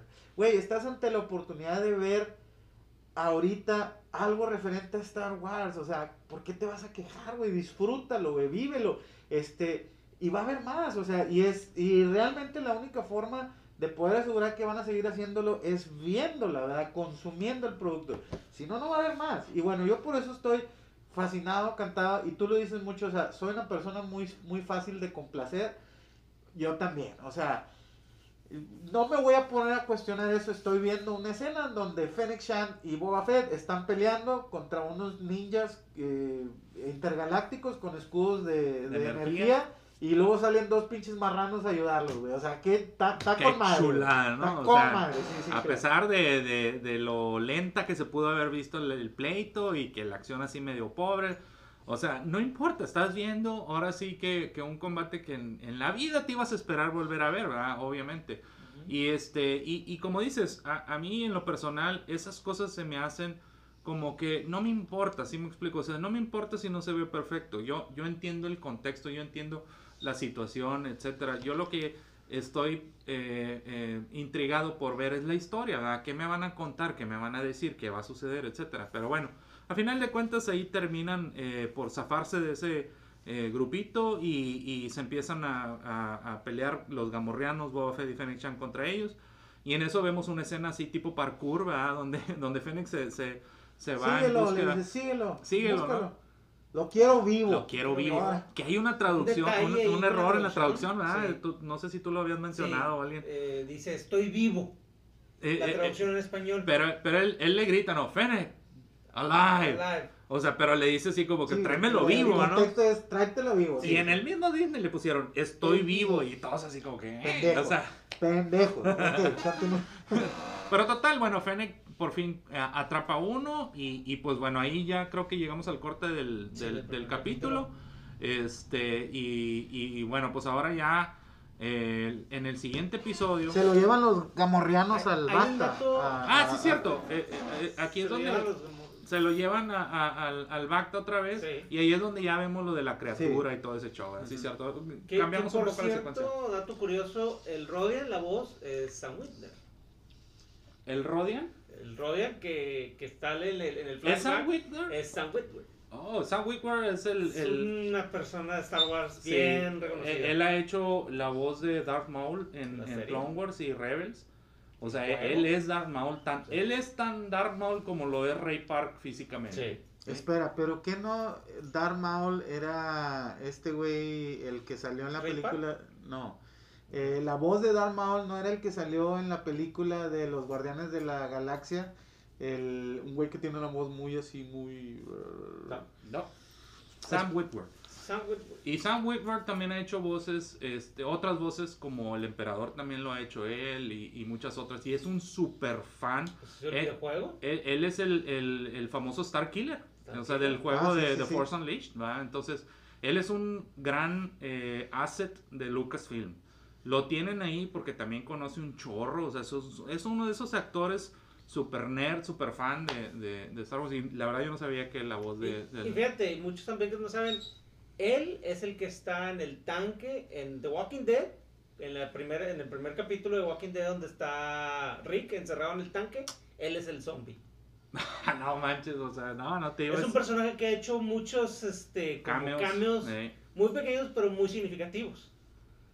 Pues sí, la verdad, eh, eh, eh, y en- la verdad no entiendo cómo es que todavía Sam Witwer no ha aparecido como Starkiller en, Sí. en alguna de las series de Star Wars. Eh, eh, yo lo estoy esperando, ¿verdad? y sobre todo porque él, él siento que se ha ganado a pulso, Oh, ¿verdad? sí. o sea, se lo ha ganado a pulso, principalmente con Darth Maul. Eh, Tú puedes ver a Darth Maul el- en la serie Clone Wars y te gusta mucho más que Darth Maul en las precuelas, ¿verdad? O sea, eh, eh, es un personaje completamente distinto, reivindicado, con, con mucha historia, etcétera, Creo etcétera, que también le pasó, esa es una de las cosas también que siempre he visto de Darth Maul, es lo mismo que le pasó a Boba Fett. Él hizo un una, una sola línea y han hecho muchas cosas con... Eh, eh, Bueno, esto es lo que le está pasando. Yo, ¿verdad? yo les Sí. puedo decir ahorita mismo que Darth Maul es mi personaje favorito de Star Wars. O sea, por cuestión, por múltiples línea. cuestiones. O sea, aparte, yo, yo lo asocio más por el hecho de que es el que me tocó ver a mí. O sea, cu- cuando yo estuve en edad ya era la- el, el- el episodio 1, la amenaza fantasma. Él para mí siempre ha sido la amenaza fantasma. Y sí, muy decepcionante que lo hayan sacado tan pronto. Pero también muy agradable verlo en todo esto que, que está pasando. Y sí, espero pronto poder ver algo, alguna serie live action con, con Darth Maul. Ojalá que eso suceda. No, y ah, yo creo que el personaje de live action que podemos llegar a ver puede ser eh, quizá a lo mejor durante la serie de Obi-Wan, en un flashback.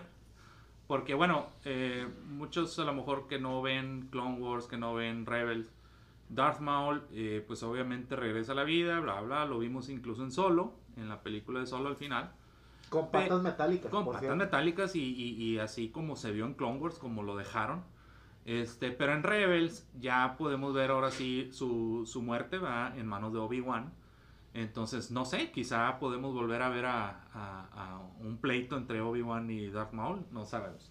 Pero bueno, regresando al, al- capítulo 2 de, de, de Boba Fett, este, nuevamente ¿verdad? inicia el capítulo con un flashback este, dentro de, del, del Bacta. Eh, empezamos ahora sí a ver un poquito más de, de su progreso con, con los Tusken, ¿verdad? En, en su recibimiento. Empieza a- él a, a- a tener más interacción con ellos y se empieza a dar cuenta de muchas cosas, entre ellos pues que son, ahora sí que pues una tribu como cualquier otra, ¿verdad? Tratando de sobrevivir, etcétera. Usan mucho a los, a los, este, ¿cómo se llaman los ah, que parecen Bantas. bantas? Los que parecen, ¿qué? Eh, como, elefantes. como elefantes. ya asumí que ibas a Eh, hablar de los, de los bantas, ¿verdad? Sí, eh, Este- Originalmente era un elefante. originalmente. Que son entre omnívoros, carnívoros. Bueno, son omnívoros, ¿no? Por lo que acabamos de ver en el último episodio. Así o sea, es. pero sí se ven bien. La verdad, no sé si sean eh, adecuados para el clima, porque pues son lanudos, ¿verdad? Pero pues aparentemente ahí es de, Pues es, de que, ahí son, ¿no? es que el, el pelaje les ayuda porque el sol es muy fuerte. Los, los soles que tiene Tatooine son muy fuertes, entonces pues con algo se tienen que proteger, ¿verdad? Y, y en este caso pues el pelaje les ayuda a que no tengan ahora sí quemaduras por así llamarlo, porque si algo, algo dicen que le pasó a Obi-Wan Kenobi, ¿verdad? Desde, desde episodio 3 hasta el episodio 4, que en realidad no pasó realmente mucho tiempo, pero se ve que dio una vejentada. Todo de madre por el, por Pues el, dicen por el que es por sol, los dos ¿verdad? soles, ¿verdad? Por los dos soles, sí, claro. Este, pero bueno, eh, revisando nuevamente, eh, se ve que este Boba Fett está ahí ya interactuando un poquito con, con, con los, con los Tusken. Y de repente vemos eh, que hay una como, pues no sé si llamarlo una banda de, de, de malandros ahí, de, que, que se, se llama, la, la raza se llama Nictos. Este, esos son, pues ahora sí que unos... am, Yo los veo como tipo camaleones. Sí, ándale, cara, o sea, ándale, tienen, tienen algo camaleonesco, con con cuernitos en la cara y no sé qué rollo. Y ellos, eh, esos los vimos en Regreso al Jedi con, con Jabba the Hutt, ¿verdad? Pero bueno, estos son como que como que motociclistas, ¿verdad? Son bikers, son bikers. son bikers, traen sus, sus este, speeder bikes ahí que, que andan ahí ellos pues haciendo su despapalle, atacando eh, eh, como granjas de agua este, o de vapor, ¿verdad? Como la de. como la de como los tíos de Luke, este, pues, son granjas que se dedican a atrapar eh, el, el vapor de agua que existe en el ambiente y lo convierten pues ob- obviamente en agua. Dato importante y curioso, este, casi todos los eh, criminales o los lores criminales que ha habido, desde ellos Java, imponen un, un impuesto de agua para, para los granjeros. Haz de cuenta que, ah, sí, vas a estar vendiendo agua, pues me- te vas a mochar conmigo. ¿verdad? Entonces, Que la verdad te hace cuestionarte qué chingados están haciendo en un, en un planeta desértico como lo es Tatooine, ¿verdad? Pero bueno, ya sabemos que el ser humano también le encanta vivir en lugares donde no deberían de vivir, ¿verdad? Enseguida de volcanes, en lugares donde hay muchos pinches este, tornados. Y bueno, pues ahí está la cuestionamiento. A lo mejor no había donde más está. así es. Pero bueno, también de todo, de todo hay que sacar provecho, ¿no? Y por eso es que existen estas granjas de... de No, y humedad. aparte no es que no quieran estar ahí. Acuérdate que, por ejemplo, Anakin y su mamá no podían escapar. Eran esclavos. Entonces, no había manera de salir de ahí. Así es. O sea, Sí, ahí sí. nos tocó Había, había ese dominio, por así decirlo, de los... ah, había eh, maestro esclavo y cosas por el estilo, ¿verdad? Entonces, tú, tú eras dueño de esas tierras y eras dueño de toda la gente, ¿verdad? Entonces, bueno, pues a- a- aquí es donde vemos este también un ataque de ellos, este... No sé si el ataque fue en el primer episodio o No, fue en el segundo. Fue en el Segundo, segundo. fue en el Fue el segundo. segundo. Sí, ven como que ahí viene algo y todos... Y se empiezan a tomar sus posiciones ahí. Y luego lo cabrón es que del- de, de ese tren, o no sé, bueno, pues es un tren, ¿no? Pues les empiezan a disparar, güey, como... Bueno, yo lo vi muy, Bueno, muy icónico, muy pero parecido. aguas, aguas, porque yo estaba hablando de otra escena Ah, Eh, perdón, perdón. Este, porque los, los Nictos son los bikers y Ah, los sí. que vemos en el tren Sí, son, otros, esos son los. Pike. Ajá. Pero sí, ¿No ¿Te refieres cuando llegan y ven que están maleando y se esconden? así, pero creo que fue en el primer episodio porque fue cuando, Fue cuando va con cuando Rodian. va cuando con el Rodian y con el, sí. Tuskencito, pero es importante esa escena mencionarla porque o, en, en este segundo capítulo vemos parte de eso, ¿verdad? Ajá, O sea, en este segundo capítulo vemos un eh, eh, Boba Fett que, eh, como dice Chris, de repente hay una escena donde empiezan a, esconderse los, los Tusken porque ven que algo viene a lo lejos y es un tren. Y aquí la referencia bien clara, bien clara es este, de- la- de las películas como, Lawrence of Arabia y, películas antiguas de vaqueros y persiguiendo un tren y todo fabuloso, ¿verdad? O sea, Danza con lobos que, que- Danza con que lobos, obviamente, atacan a, a los pues, a los a- nativos, a los nativos, cazando búfalos nada más por, por el hecho de cazarlos, matarlos. Aquí vemos a, a- a- a los que van en el tren disparándole a los bantas y pues te quedas así como que, ¿por qué? verdad? ¿Por qué están haciendo eso? verdad? Entonces ahí es donde Boba Fett se queda así como que, oye, espérame, pues no, no, esto no se puede quedar así, ¿verdad? O sea, ver pasar el tren y, y Boba Fett va y habla con el jefe de la tribu y le dice, oye, pues no está bien esto, o sea, déjame ayudarles a destruir ese tren, ¿verdad? O sea, ¿por qué, por qué están pasando por aquí y, y haciendo lo que quiere con ustedes? Y le dice, no, no, no, tú no puedes matar al long speeder, ¿verdad? O sea, la, al speeder bike largo, le dice. Dice, no, no, sí puedo, mira, dame un día, ¿verdad? Y ahorita regreso. Y ahí es donde él recuerda, ¿verdad? Este, haber visto a los bikers, ¿verdad? Y dice, pues a lo mejor, ¿verdad? Esto me puede servir. Que esa analogía me gustó mucho una vez que le platicamos, Roberto, de cómo precisamente eso que dices, en un afán de, de humanizar a, a- a un- a una tribu de personajes que, que- que realmente pensabas que eran este pues salvajes, te das cuenta de que son... ¿Cuál, cuál fue esa analogía que decías de Sí, mira, los Tusken en El- relación a, los, lo que le o sea, su- comentaba- su comportamiento? Le comentaba a Chris, es, es como, como aquí las culturas eh, indígenas. Cuando llegaban los españoles, los españoles venían con armas, venían con cosas más novedosas, más nuevas, y vinieron a invadir el territorio donde estaban los indígenas. Los indígenas había tanto razas, culturas que eran muy dóciles y había otros que eran mucho más guerreros.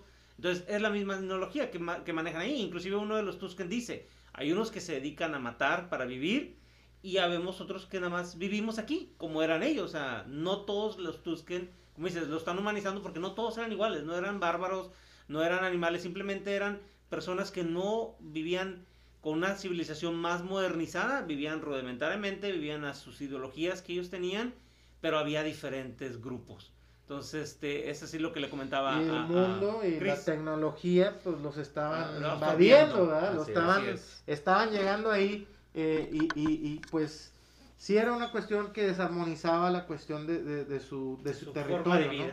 Eh, y bueno, se idea este plan en, en ese tem- esa línea de tiempo de, eh, de Boba Fett de conseguir o de quitarles los speeder bikes a, a- a la banda de los De los Nicto. de los Nicto Y- que, que todavía no sabemos cómo se hacen llamar esos güeyes pero que dejan ahí una marca como con Eh, spray eh, de- esa letra este, es de, de una de las este, fuentes que utilizan en Star Wars y es una letra K. Este, y, y por qué se usa la letra K? Ahí sí te la debo. Con zafos. Igual sí. Pero bueno, eso es lo que estaban poniendo. Eso que estaban poniendo es la letra K. Entonces a lo mejor tiene relevancia después. eran los KKK Los. KKK.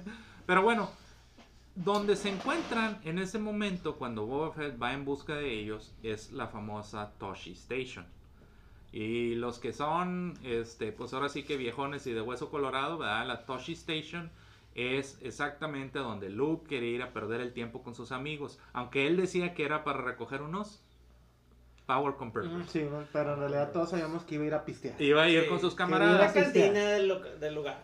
Y, y- y no era nada más una Era- cantina, tenían videojuegos ahí. futbolito. Ajá, estaba- tenían, tenían cosas, era para perder el tiempo Era con sus amigos.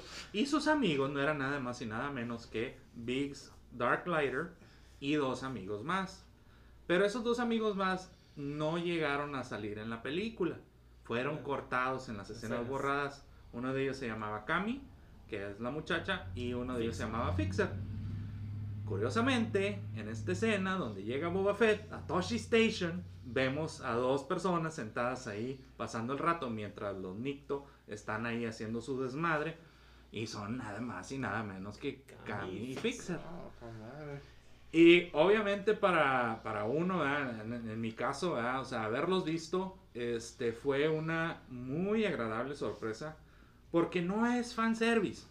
No puede ser fanservice porque estás hablando de personajes que no salieron en pantalla, que nadie sabe.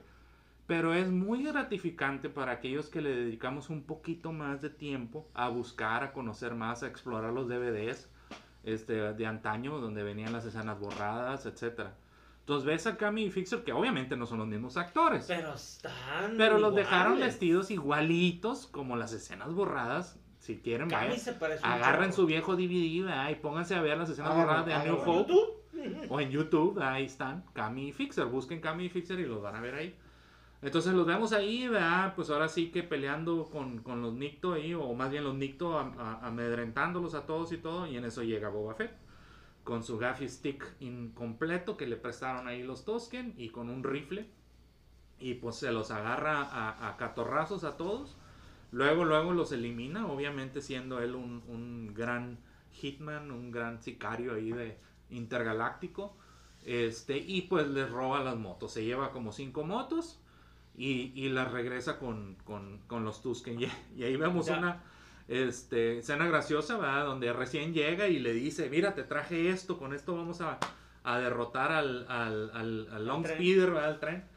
Y de repente vemos allá todos los Carroñeros. madreándose, madreándose a las, a, las, a las motos y, eh, espérame, espérame, ¿qué estás haciendo?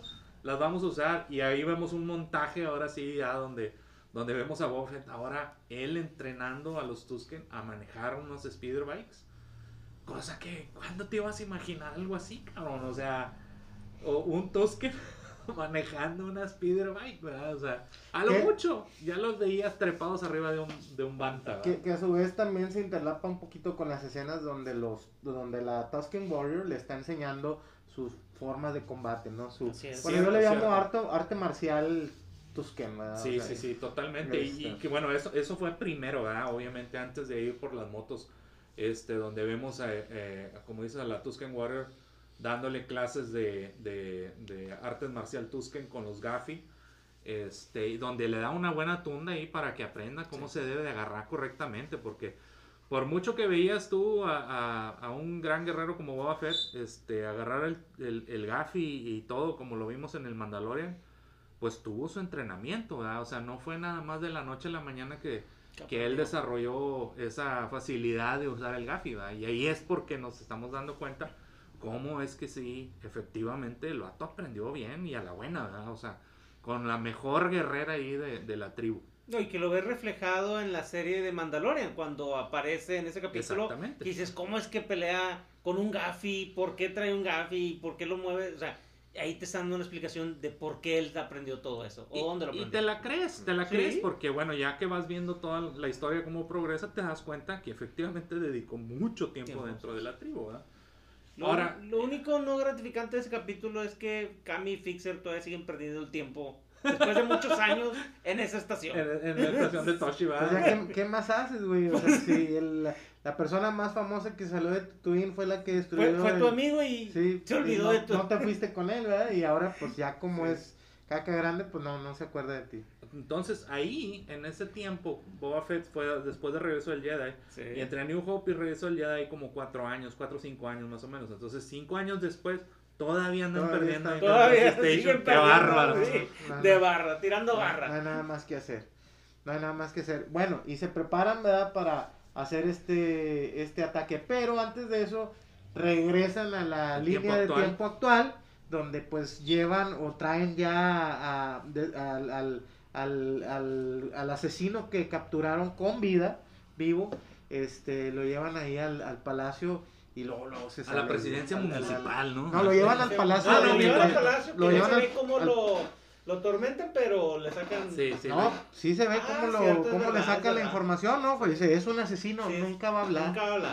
Y que le hacen, ah, con que no quieres hablar. Pues que le pica el botoncito y se abre la trampilla y cae al Rancor Al, al Pit, pozo de al Rancor. pozo de Rancor. Y pues dice, eh, pues más te vale que hables porque si no hablas conmigo vas a tener que hablar con el Rancor. Y que pues Creo que yo- todos tienen miedo al rango. No, y, y, y- y fueron, le, dice el robot, dice, este, este es un soldado, no recuerdo el nombre de, de qué tipo de soldado, esos nunca van a responderle a ningún hombre, Ah, o sea, como... Night... ah, ¿Cómo se llama? Night... Ah, no me acuerdo. Nightwing, Nightwing, algo así. Nightwing es el Batman. Ah, Sí, sí, sí, pero, pero Pero algo de algo de Win, Night, algo, algo, algo de Night. Win. Sí, algo Win, no sé. Eh, para la madre. El caso es que este, lo avientan al, al pozo del Rancor y, y antes de que, de que se abra completamente la reja de donde sale el Rancor, el vato pone, pone dedo y dice, ¿sabes qué? Fue el alcalde. Fue el alcalde y fue el alcalde, sáquenme de aquí. Y nada, Una pues escena muy similar a cuando a la de Luke, ¿verdad? Exactamente. Y que obviamente todos los que vimos sabíamos que no iba a salir el Rancor, ¿verdad? Porque Bueno, muchos esperaban ver a- al Rancor de la serie de Bad Batch, De Bad Batch. que se lo Ah. lleva Big Fortuna. Sí, sí, sí, sí, sí. Eh, En la serie Bad Batch salió un Rancor más pequeño que se llamaba Munchi o no sé cómo Munchi, se llama. Sí. o algo así. Y pensaron que, que ese iba a aparecer ahí, pero Porque bueno. se lo lleva, Ajá. de hecho, Big Fortuna. Así es. Y pues no, no, no apareció ahí. Y este, en realidad, pues no apareció nadie. Y, y pues bueno, pues ya con eso supieron que fue el, el, el alcalde, ¿verdad? Entonces dicen, bueno, vamos a, a- a darle una visitada al alcalde. Entonces se va nuevamente Boba Fett, Fennec y, y los Gamorren. Y llegan ahí y este, pues ahora sí que al- al- a la presidencia municipal. Abren, abren este, la puerta y pues preguntan, oye, se encuentra... La misma burocracia de siempre. Sí, claro, ¿verdad? o sea, está, está ahí el, el recepcionista con el cabello muy al estilo 80, un, un mullet así y el, y el bigotón así, de plano parece alguien de los sacado precisamente de los 80. Y este, y le dicen, oye, este, pues venimos a buscar al, al alcalde, este, queremos entrar, y dice, oye, pues tienen una cita, y, y, pues así como que te quedas como que... Burocracia, buscar. Sí, claro, ¿no? Y bueno, pues a final de cuentas este, sale el mayordomo que, que, que los había, eh, am, pues no sé si amenazado, pero fue el que les dijo que, que tenían que llevar tributo al alcalde. Vuelve a salir él Es y el brazo derecho el del brazo alcalde. derecho del alcalde. Y, y llega y les dice, bueno, sí, vamos, vamos a pasar a hablar con él. Este, entran a- ahora sí que al cuarto de- del alcalde y vemos un eh, Hammerhead, este, que se me olvida el nombre de su, de su raza, Que de hecho es la voz de Robert Rodríguez. que es la voz de Robert Rodríguez, pero antes de ser la voz de Robert Rodríguez, ese tipo de, de especie eh, no tienen eh, una voz eh, como humanoide, por así decirlo. Ha- Hablan a, a través de... un traductor. Ha- Hablan a través de un traductor y la voz del traductor es la que es de Robert Rodríguez. Este, en la serie de Clone Wars, pero en las caricaturas animadas, las que salieron hace muchísimo tiempo, antes de la serie animada 3D, Hay un Jedi. ahí hay un Jedi que es este de esa raza y cuando hablaba pues se oía así como muy profunda la voz, este y sobre todo cuando gritaba de- ensordecía a, a la gente en el cuarto. Era ¿no? como una especie de, de atributo, Era ¿no? un atributo, o sea, exactamente. Entonces, pues bueno, podemos ver al alcalde hablando en esa voz, pero trae un, un traductor montado así como, como tipo diadema, alguna cosa así. Y pues escuchamos la voz de Robert Rodríguez diciéndole que, que él, eh, qué bueno que le habían traído al prisionero ese, que porque él no había ordenado nada, bla, bla, y inmediatamente lo matan ahí para demostrarle que él no fue. Pero pues nadie nos la creímos, ¿verdad? O sea, a final de cuentas, pues fue un sacrificio ahí, un peón sacrificado nada más por, por el bien de la, de la relación. Assassin of the Night Wind. Nightwing, ya ves, si, si era, este, bueno, X. Eh, el Foot Clan de, de, de ya. Sí. Y bueno, pues eh, eh, se, se hacen de palabras ahí Boba Fett y el, y el alcalde donde, pues ahora sí que Boba Fett reclamando y el alcalde diciendo, pues yo no fui, mejor a la otra, antes de venir a amenazarme, pregúntate realmente quién fue. Y ahí es donde se queda pues un poco intrigado, ¿verdad? Y le dice, ve, ve y pregunta ahí en el santuario para que veas. Y ah, no, pues está bueno. Entonces regresan nuevamente con, con Garza Fuip. Oh my god. Oh my god. sí. Oh, wow. Chulísima, chulísima, ¿no? La Jennifer Bills. Y luego, bueno, llegan ya con ella y todo, y ella se queda así como que, pues sorprendida, ¿verdad? Ella nuevamente pensando, ajá, algo que mencionó desde, la, desde el primer capítulo fue que se le hacía raro que él fuera un crime lord, ¿verdad? Un, un lord del crimen, y no venía en su litera. O sea, que no, no lo traían No, que- cargando en su litera. Que no ¿verdad? lo traían su séquito ahí Séquito cargando. Le llaman litera, ¿verdad? O sea, yo la verdad no sé si sea el término correcto en, en español, pero en inglés sí le decían este, litera. Y bueno, pues total que eh, él, él le dice pues que, oye, pues es que me mandó el alcalde para decirme que pues aquí alguien era el que andaba pidiendo mi cabeza, bla, bla. Y, y ella le dice, le dice, no, pues, o sea, la verdad, pues yo no soy, ¿verdad? O sea, quizá a lo mejor eh, pueden ser los, los gemelos. Y se queda así como que, ah, cabrón, pues cuáles gemelos, ¿no? Y en eso, pues, se oyen unos tamborazos, ¿no? pum, pum, pum. Anunciando la llegada, ¿no? De, de, de los famosos gemelos. Y ahí por algún momento te quedas pensando, ¿no será gemelos Luke y Leia? Eh, Pero bueno, pues, Sí, antes de que, de que vieras la escena, sí. ¿no? De que, ay, güey, pues, ¿quiénes serán? güey? pero tan pronto y, y salen hacia la calle y, y empiezas a ver cómo va llegando la famosa litera, ahora sí, con su con sus séquito ahí. Dos tremendos este, hots, Hots. como, como, pues ahora sí que entrelazados. Entrelazados. Sí. Yo, yo al principio cuando los vi dije, ya la madre, son siameses, Ajá, güey. así Pero no, o sea, sí se ve que los güeyes están así. Sí, formando un yin yang, ¿no? Ahí, o sea, como que. Majestuosos los cabrones, sí, así sí, bien no, no, no, no, pinches, no. babosos, así grandotes, No, y- gemelos, ¿verdad? Hombre y, mujer, ¿verdad? En este caso sí usaron CGI para hacerlos. Y yo creo que fue un acierto, porque iba a ser muy difícil realmente manipular a dos al mismo tiempo. Y aparte Y cargándolos, aparte güey. cargándolos en una litera. Eh, se ve que también son jóvenes, pudiéramos decir. O sea, no están tan inmensos, ¿verdad? Pero Ajá. solo el hecho de que están los dos pegaditos, están así como, este, pues sí, o sea. Oye, entre- y la litera toda panda, Toda ¿verdad? panda, a punto de Sufriendo los romperse. pobres cargadores. Y, y, y, y me gustaba mucho que cada paso que daban, este, se- las lonjitas, güey, les vibraban Como así como, gelatina. como gelatina, güey. No mames. No, y aparte la reacción de los, de los cargadores, a pesar de que es una escena CGI, ¿se entiende? El efecto que dan así como que... Sí, como que, así como que, como que se tambalean, En cada que- paso que dan, ¿verdad? Como Sí. cuando cargas unas tinas, güey, que ahí vas así Ah, como... No, me, me, me Tinas de agua. güey, me encanta, güey. este, El detalle más mamalón, lo tengo que mencionar, está el pobre roedor, o no sé qué chingaderita es esa, Ah, güey, con que- el que se secaba con el la que se sudor. humecta, o sea, No, se seca el sudor, seca el güey. sudor. Hijo, eso, o sea, y está viva, güey, la madre esa, güey. Sí. Poch- Pobre hámster o no sé qué. Algo- algo así. Una pinche ratita, güey, viva, ¿verdad? En lugar de conseguirse una toalla o algo, ¿no? Sí. Ahí En cambio, se- la, la hermana Hot, ¿verdad? ella traía su abaniquito, ¿verdad? Y me encantó mucho la interacción que tenían ellos, así como que la hermana le decía, no, mira, tenemos que chingarnos a Boba Fett. Y el otro, "Es- dice mi hermana que tenemos que chingar a Boba Mi hermana es más. o sea, Sí. Bueno, hablando en, en Jotis, Jotis, ¿verdad? Que es el idioma de los que son que es el mismo idioma que hablaba Jabba the Hutt y muchos otros de los que estaban ahí en la en el palacio, ¿verdad? Este, porque es el, el lenguaje oficial, por así decirlo, de Me, los... me, me, me encantan esos personajes, güey. O sea, como dices tú, lo, lo que involucró el, el que aparecieran, o sea, y, y qué chingón, porque pues yo la verdad me imaginaba que lo último que habíamos visto de los Hot era con la muerte de Java, ¿no? Pero yo creo, y fundamentalmente, bueno, en mi, mi muy gusto personal, esto trae consigo la aparición de uno de los personajes que la verdad me yo no conocía y que me han o sea no manches güey o sea así tal cual es el hecho de ver a dos eh, Hots, Hots. verdad Eh, gemelos es ahora ver a puedes decir su Malo. nombre por favor Bueno, Chubaca malo. Chewbacca malo.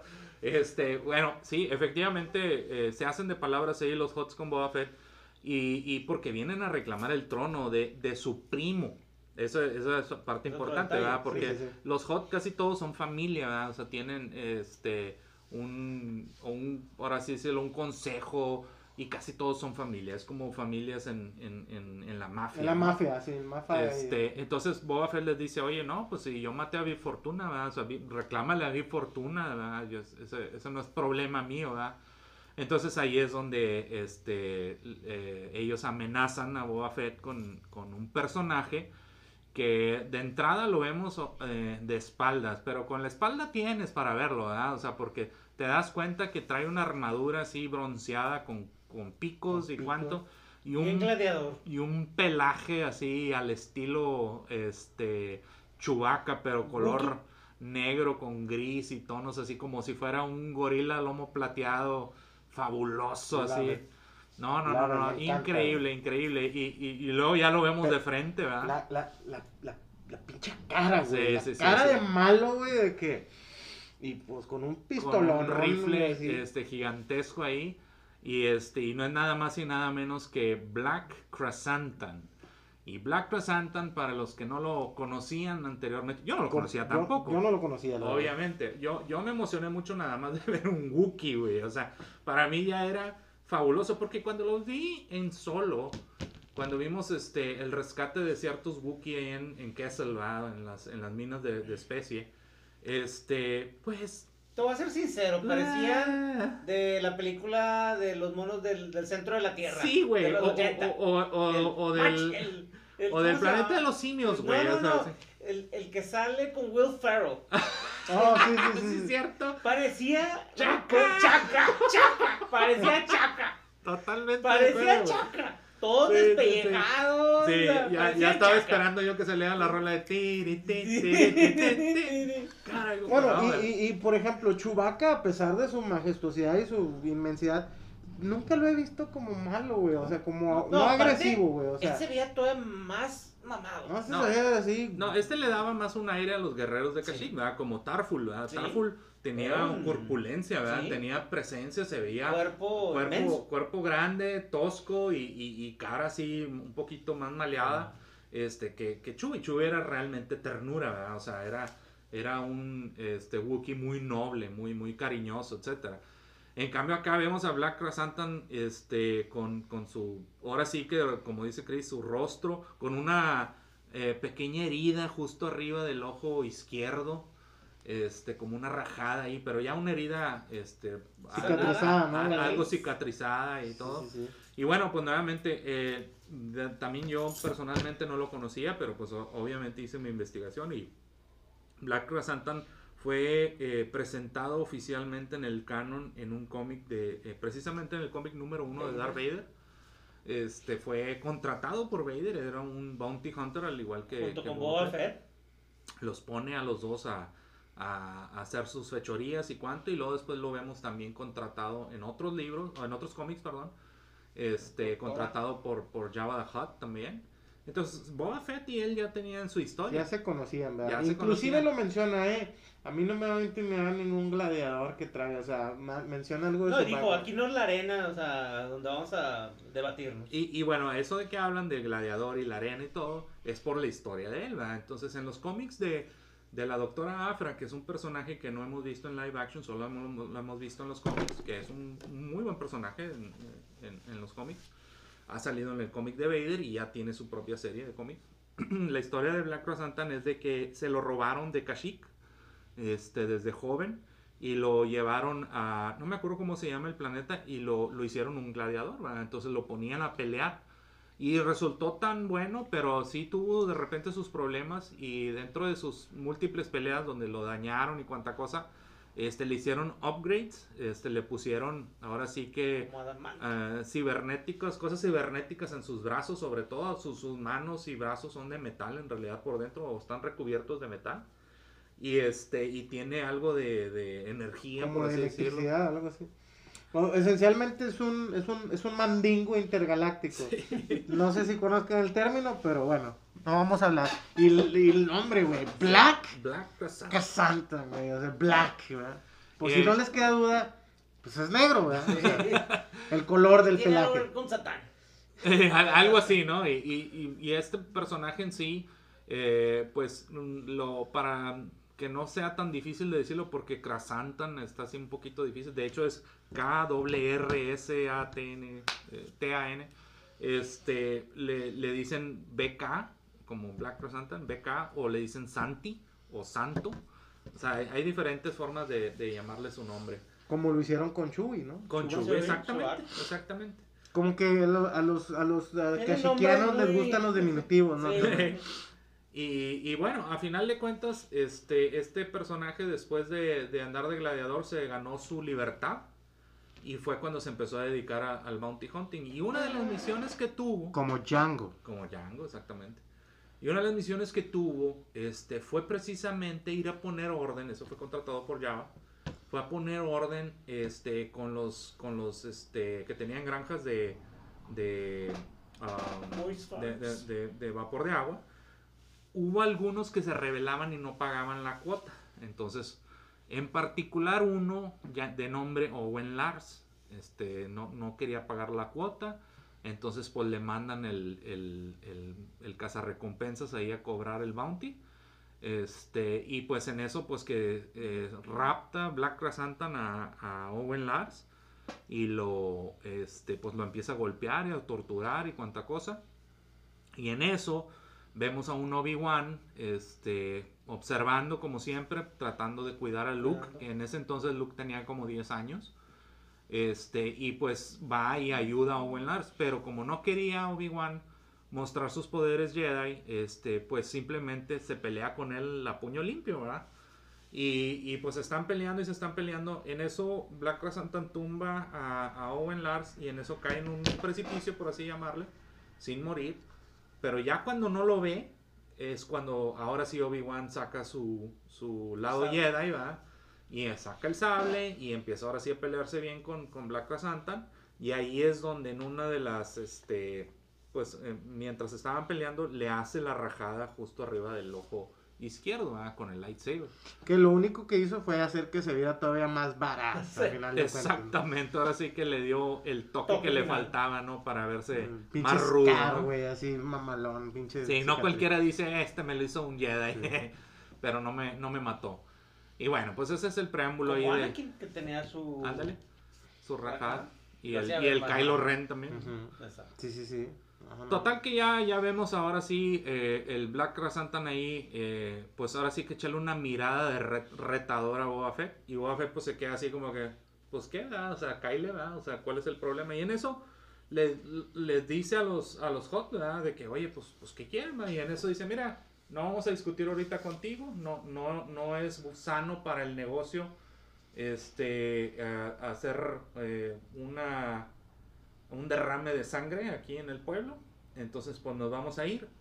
Nada más que si le dicen, ¿verdad? Duerme ligero para que este, eh, te cuides. ¿verdad? O sea, como duerme ligero significa con un ojo abierto, ¿verdad? Sí, sí. Porque pues en cualquier momento te, te- te podemos chingar. Y eso precisamente es algo que sucede en, en- en otro capítulo, ¿verdad? en, el, en el siguiente, de hecho. Pero bueno, seguimos en el segundo capítulo. Y bueno, pues regresan ahora sí que este, de nuevo al, al palacio. Y se echa otra jetita en el, en el tanque de Bacta, si mal no recuerdo. Sí. Y ahí es donde entonces volvemos a regresar a la escena de, de- de lo del tren, ¿verdad? Que bueno, ya para ese entonces, este, Boba Fett ya entrenó a los Tusken cómo andar manejando las, las, este, las speeder bikes. Y bueno, pues ya se preparan para la, la, la venida del tren. Y ya viene en camino el tren y ahora sí, pues ya están listos, ¿verdad? Y ahí es donde empieza la persecución al estilo vaqueros en caballo tratando de treparse al tren. Y no, hombre, fabuloso. Y ahí es donde nos damos cuenta que los que están arriba del tren son una raza que se llaman los Pike. los, los Pike, ¿verdad? Y a los Pike los vimos obviamente en Clone Wars, pero los vimos en Solo. live action en, en la película de Solo. Que los Pike eran los que controlaban las minas en Kessel, ¿verdad? Donde, donde minaban la especie, ¿verdad? ¿Para qué la usan la especie? La especie es más que nada una referencia a Dune, ¿verdad? la película de Dune, que era como algo muy preciado, ¿verdad? Pero pues era una droga al final de cuentas. Sí, yo, yo, yo pensaba que era eso. Y porque cuando mencionan que este. Ay, güey, ¿cómo se llama el, el- el personaje de Oscar Isaac en. en- ¿En Dune? en- no, no, no, en, en Star Wars. eh, de- Ah, Poe Dameron. Dameron. Poe Dameron, que el vato era. Pues traficaba especias. ¿no? Spice. Sí, Spice. No, no, no son especias. No. Eso es Spice. Ese es Spice, ¿verdad? Y sirve para. Uff, o sea, acá. Eso es droga. Sí. Es esencialmente droga. Así es, es esencialmente droga. Ok, y como mucho cuestión ilícita, pues existe un Mercado un mercado y un contrabando y tráfico de ello, y pues por esa cuestión lo mueven en un... Y curiosamente lo movían en tren, en, en- en un planeta desértico, y te quedas así como que, ok, no hay naves, o qué, ¿verdad? Pero bueno, nos dejamos querer, ¿verdad? O sea, obviamente, ¿qué importa en qué lo muevan, etcétera? A lo mejor era más económico, etcétera. Entonces, pues bueno, ahí Pues va. es que puedes mover más cosas en, no, un, pues en un no tren lo que mueves en las naves porque en un pues, carrusel el- de 100 el- el- vagones el- a una nave. El imperio ya cayó y ahora están los, la nueva república y esos güeyes andan patrullando, ¿verdad? Sí, Ahí con las toda la ¿no? ¿Para razón. qué le mueven? ¿verdad? Vámonos por acá por, Sí. por el ¿Qué camino. fue lo que le pasó a, a Mandalorian cuando se topa con los... Con los Siempre este, hay una explicación, ¿verdad? O sea, y, y- y a final de cuentas, pues si es en favor de, de mostrarnos una escena así chida, Como chingona, esta, pues, a Con muchas referencias a todo el culto de, de westerns. Así es. Y, y, y sobre todo en la película de, de, de Lawrence of Arabia, es, es, es, haz de cuenta una vil este, rima de, de, de esa película, ¿no? Llamémosle referencias. Referencias, sí. Homage. Sí. Total que bueno, pues ya empiezan a treparse como pueden, algunos no sobreviven, este, otros sí. Inicia ahora sí que este, la secuencia de, de- del, del asalto al tren, ¿no? Y, se pelean ahí arriba o abajo y por dentro y de repente llega la Tusken Warrior en una de mis escenas más chingonas, o sea, que, pueda haber visto, ¿verdad?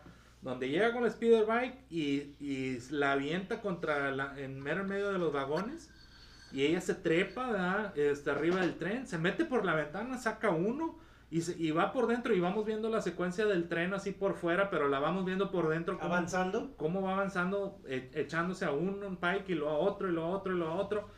Y luego vemos una escena eh, por la parte de arriba del tren donde se abre una compuerta y se asoma, ¿verdad? Y, y puedes ver su rostro, ¿verdad? Viéndote a ti. Y, y luego se vuelve a meter y vuelve a tumbar otros. Y no, hombre, no, no, se me hace tan genial esa escena, o sea, porque es algo que normalmente no ves. O sea, y, y- y a mí me causa mucho eh, impacto ver cuando eh, las cosas se salen un poquito de, de- de- de la norma. ¿verdad? Y, eso, eso de nomás asomarse así, así como que voy bien, voy bien. Ese- esa fue para mí la, la, la, la cara que estaba haciendo, aunque no le ves cara, Sí, no, no, no, pero o su sea, su, su kinesia te hace saber, Sí, te hace así como que muy bien, eso lo estoy haciendo bien. Y el Boba Fett así como que sí, cool, date cuenta. No, no le dice eso, obviamente, pero bueno.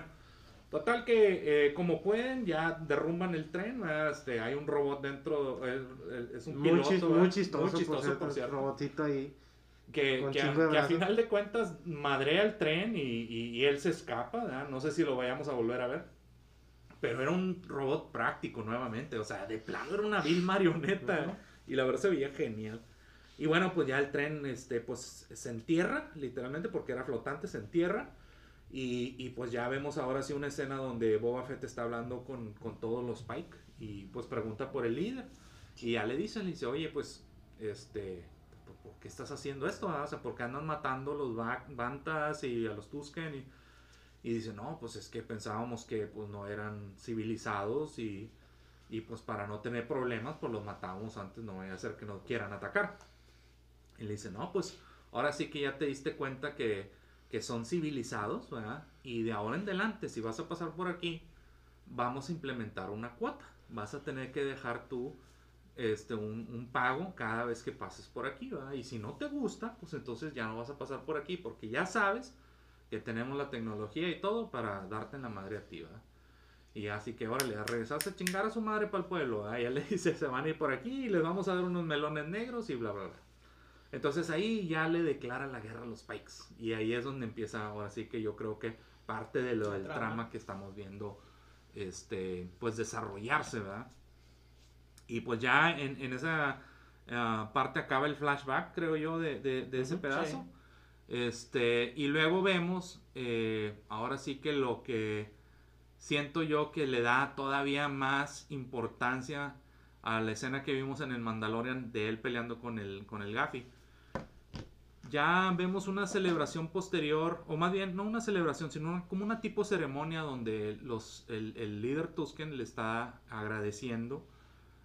Eh, por lo que hizo por la tribu. O sea, y, y le están dando ahora sí que la, bienvenida como parte de la tribu, ya no como invitado como estaba antes, ¿no? Sino como ahora eres parte de esta tribu. Y le da un obsequio y ese obsequio pues lo abre y es una canastilla que trae un lagartito, hay una lagartijilla. Lagartija y, Y, y ah, le dice, esta lagartija te va a guiar. Y él se queda así como, ok, me va a guiar.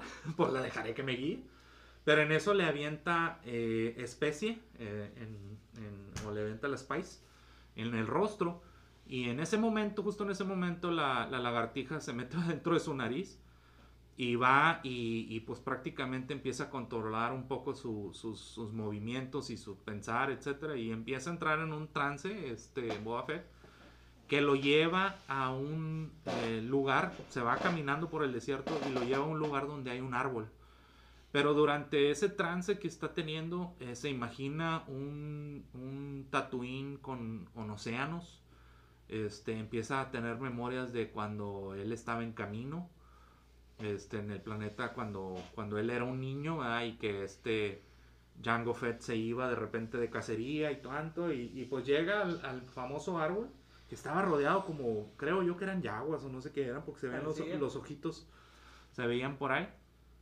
Y el, el árbol lo empieza como que a abrazar con sus ramas y todo, y él lo empieza a visualizar como si fuera eh, estar atrapado otra vez dentro del Sarlacc y todo, y, y, pues se tiene que liberar, y en eso pues él con todas sus fuerzas se libera destruyendo las ramas, y, y, pues ya se sale de ahí. Y en eso cuando regresa de nuevo ya con la tribu después de su trance, este, llega y trae una de las ramas. Y ese era precisamente el, el- El el propósito. propósito. de ese viaje, ¿verdad? De esa, este, de Su ese trance, su iniciación. final, o más bien dicho, su culminación en, en el grupo. En el grupo, exactamente. Le, le- él le muestra la rama a- al jefe y a la Tusken Guerrero y, y les dice, como diciendo, ¿verdad? oye, este está bien. Y ellos le dan su aprobación. Y en ese momento, pues ya le, le- lo arropan ¿verdad? con, con la este, indumentaria similar a la que ellos portan. Y este, como, como ritual final, ¿verdad? le piden que vaya a cierto lugar para que haga su propio gaffy stick, ¿verdad? Que, es- que fue, o sea, para mí algo similar a ir con la armorera a que, a que fabricara su armadura de Beskar, el mando, ¿no? Entonces, todas esas este, repeticiones de fórmulas tan geniales porque a pesar de que se parecen mucho, son muy distintas Muy y distintas. cada No, y una en que su es esencia. muy cierto, por ejemplo, esa era su parte final de, de ser parte de los Tusken, el armar su Gaffy, que era lo que era un Jedi, o sea, Ándale, su, su culminación para ser un Jedi era armar su propio sable. Que es un Mandalorian hacer su propia armadura, ¿verdad? O Entonces, sea, todos tienen su- sus Su- ideologías de cómo pertenecer a. Y estuvo genial ahí, ya llega el, el- el momento en el que empieza, ahí le, le enseñan cómo, está fabricando su gafi. Y en ese particular lugar hay como una especie de... eh, hay una pared ahí que está formada como de metal, de algún eh, de algo que vestigio de sí, algo. de, de- de- de una nave o algo. Y ese lugar en particular, yo no sabía, sino que lo vi después, era un homenaje a, a este Ralph, Ralph McQuarrie. McQuarrie. Una de las imágenes de Ralph McQuarrie que hizo hace muchos años sobre el, el lugares donde estaban los Tusken era esa pared. Y la recrearon, ¿verdad? Y así como que te quedas de que, ah, no manches, o sea, digo, yo no, yo definitivamente yo no sabía de eso, pero lo vi después en Twitter ahí que la andaban compartiendo de que qué bonito homenaje a Ralph McQuarrie. Que eso es algo que han hecho a lo largo de Mandalorian y de, Todos. eh, este, y de Boba Fett, rendir tributos a, a, a Ralph McQuarrie, ¿verdad? Con, con las cosas que, Que él diseñó. que él diseñó. Y bueno, pues ya finalmente ya hizo su gafi y tienen una ceremonia nocturna ahí donde hacen un baile tipo... Una eh, danza, ajá. una danza con lobos. Pudiéramos decir, no. Sí, sí, danza sí. con lobos. Sí, sí, sí, muy, muy similar a, a, a lo que, a, lo que hace, este, pues ahora sí que la, la, la gente de donde es, este, Tamuera, este, los Maui y... y- Y es lo que le- te mencionaba hace rato, o sea, si te pones a pensar, la cultura de los, da- eh, los Tusken son muy como los indígenas. ¿Y qué hacían los, los por ejemplo, en, en Norteamérica, las apaches, todos eran como en danza con lobos? Exactamente, ándale. era, era, son raza que no viven de la tecnología, que viven de sus, de sus, de sus tradiciones, de, de una forma de vida muy diferente. Y los ven como, como bárbaros, como, como animales. O sea, y es lo que pasó tanto en la cultura del, de eh, Apache, en, en Estados Unidos, en la cultura de México, en todo eso. Entonces, por eso, por eso muy, muy distintos. Y este, y bueno, pues ya aquí en ese, en esa, este episodio creo que fue el más largo que hemos visto de la temporada. Duró casi 50 minutos, 56 minutos, algo así. La verdad fue muy satisfactorio, mi favorito obviamente de la, de la temporada en sí. Este, y sobre todo porque vimos eso de, de, de los Tusken, ¿verdad? Y vimos eso también de Boba Fett, ¿verdad? Que, que ya no es el mismo Boba Fett de antes. O sea, ya no es eh, un simple cazarrecompensas. Porque una vez que entras a una tribu, convives con ella, te adoptan y te das cuenta que, que hay un mundo muy diferente a siempre estar solo. Porque ese era Boba Fett, al igual que Django. Ellos vivían solos, güey. O sea, eran sim- hombres simples, ¿verdad? Este, making their way through the galaxy, su camino en la galaxia. Este, y, y ahora vemos otra etapa de Boba Fett y eso tenemos que entenderlo muy bien al estar viendo esta serie. O sea, no es una serie que se trate de ver a Boba Fett antes del regreso del Jedi. Estamos viendo un Boba Fett después del regreso del Jedi. Estamos viendo un Boba Fett que ya no tiene las mismas ideologías que tenía antes. Y eso lo vamos a platicar en los próximos capítulos. Que ahorita ya llegamos a las dos horas y yo creo que mejor la vamos a cortar aquí, ¿no? que al cabo nos quedan muchos capítulos por hablar. Pero bueno, a final de cuentas, estos capítulos que, que- que estamos viendo, estos nuevos capítulos de Boba Fett con, con su, su forma de, de ser, no borran el pasado. Y eso, eso hay que tenerlo bien claro. O sea, no, no, no porque Boba Fett no es un brutal asesino solitario como, como en teoría fue en, el pasado, que en las películas no lo vimos.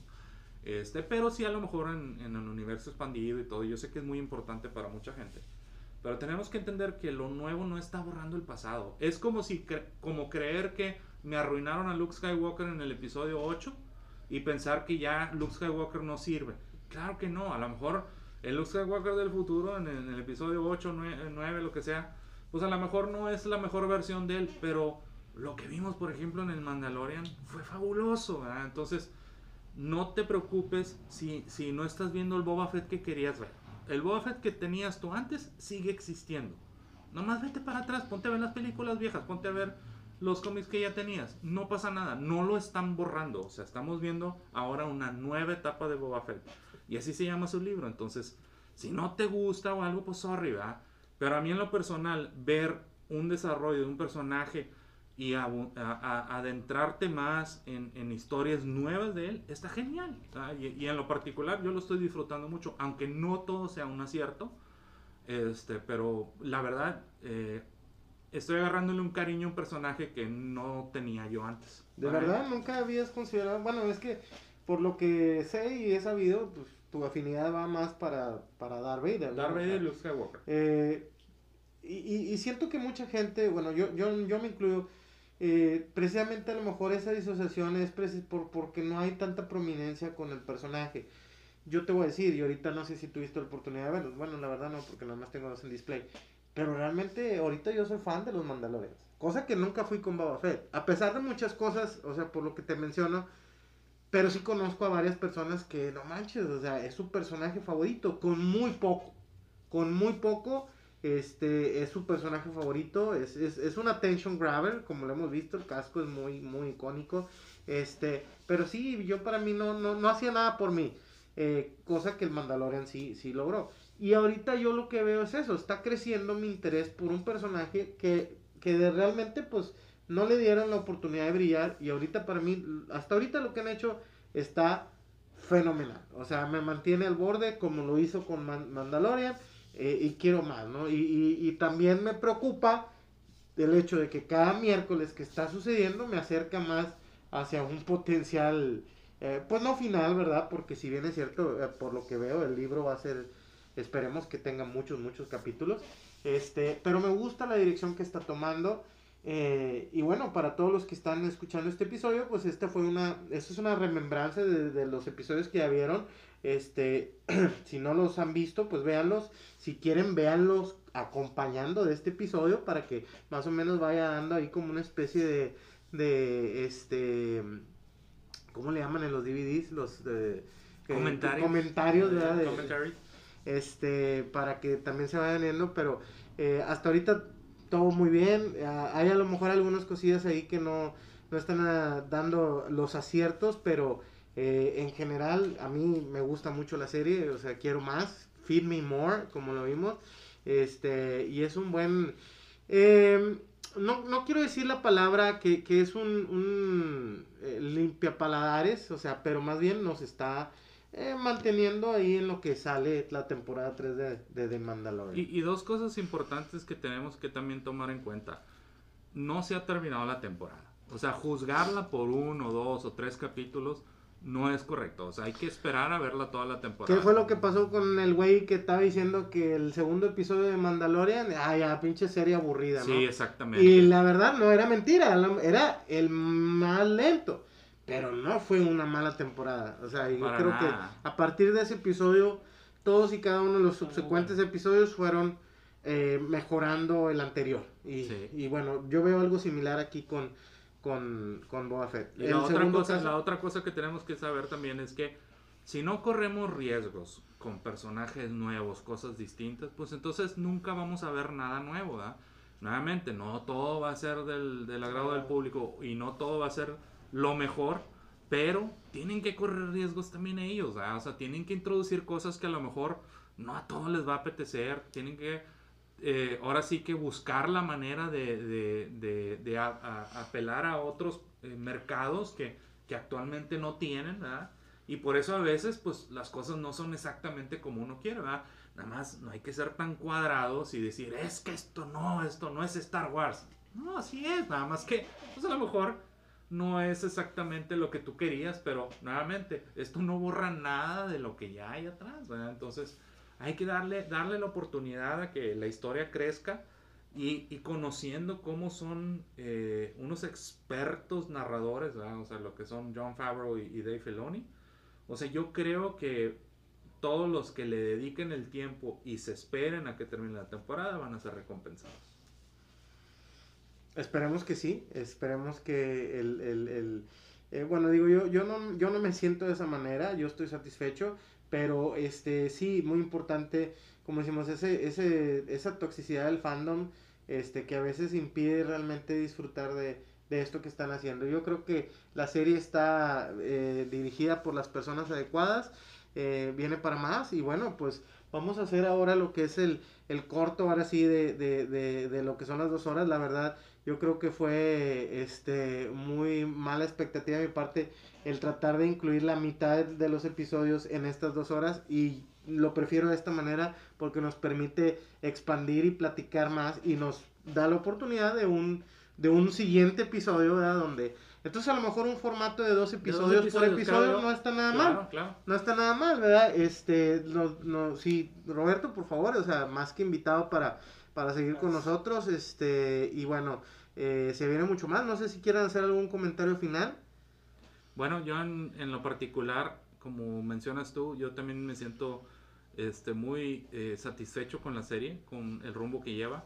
Nuevamente no todo me ha gustado, se vale criticar algunas cosas, no pasa nada. Pero ahora sí que eh, me quiero dejar llevar, ¿verdad? O sea, me, me gusta dejarme llevar a ver a dónde me lleva la historia, qué es lo que viene. Este, sabemos ahora sí que eh, en los próximos capítulos, eh, digo, no hemos hablado del 3 y el 4, pero ahorita ya, ya al, al corte de, de este eh, podcast vamos ya en el cuarto capítulo terminado. El, el quinto capítulo, ahora sí que ya vamos a ver pura historia del tiempo actual, porque ya se acabaron los flashbacks, nos lo dejaron muy en claro en el último capítulo. Este, entonces de aquí ya arranca ahora sí el, el verdadero eh, propósito de la serie, ¿verdad? Entonces la verdad estoy muy emocionado porque lo que hemos visto hasta ahorita de los trailers, ya lo vimos en todos los capítulos. O sea, ya no hay una escena en los trailers que sea de los capítulos futuros. Por lo cual, ahora sí, todo va a ser completamente nuevo. Entonces, yo estoy ahora sí que eh, ansioso porque sea miércoles otra vez. Este, nosotros, este, Roberto y yo nos juntamos con otros amigos y a las 5 de la mañana hacemos un watch party. Este, que, que nos, nos encanta porque se disfruta un poco más. Este, estamos ahí sonceando durante el capítulo. Y pues ya quiero que sea miércoles, ya quiero que sean 5 de la mañana el miércoles. O sea, normalmente batalla uno para levantarse a las 6, pero ese día, desde las 5, ya estoy bien despierto. A ver, a ver si, digo, si, si, si, me, si me encantaría que me invitaran, o sea, yo eh, quiero hacer ese sacrificio, usualmente lo veo después de que regreso al trabajo, pero sí, Mandalorian era lo primero que hacía cuando era los viernes de mando, ¿no? Ahorita pues son miércoles de Sobre, te Boba paso el link. Este, pero hablamos de eso. Y bueno, pues de nueva cuenta, bueno, Robert, no sé si quieres hacer algún comentario final sobre estos dos episodios que hemos visto hasta el momento. No, que está, está- yo creo que es una serie que, va a dar mucho más. Este, aún falta hablar de los otros dos capítulos, pero, pero sí, definitivamente a partir de aquí va a ser todo nuevo, va a ser no, muy novedoso y va a ser muy asombroso. Yo creo que más que nada hay que dejarse llevar por lo que vas viendo, no esperar, ah, yo quiero ver esto, quiero ver el otro.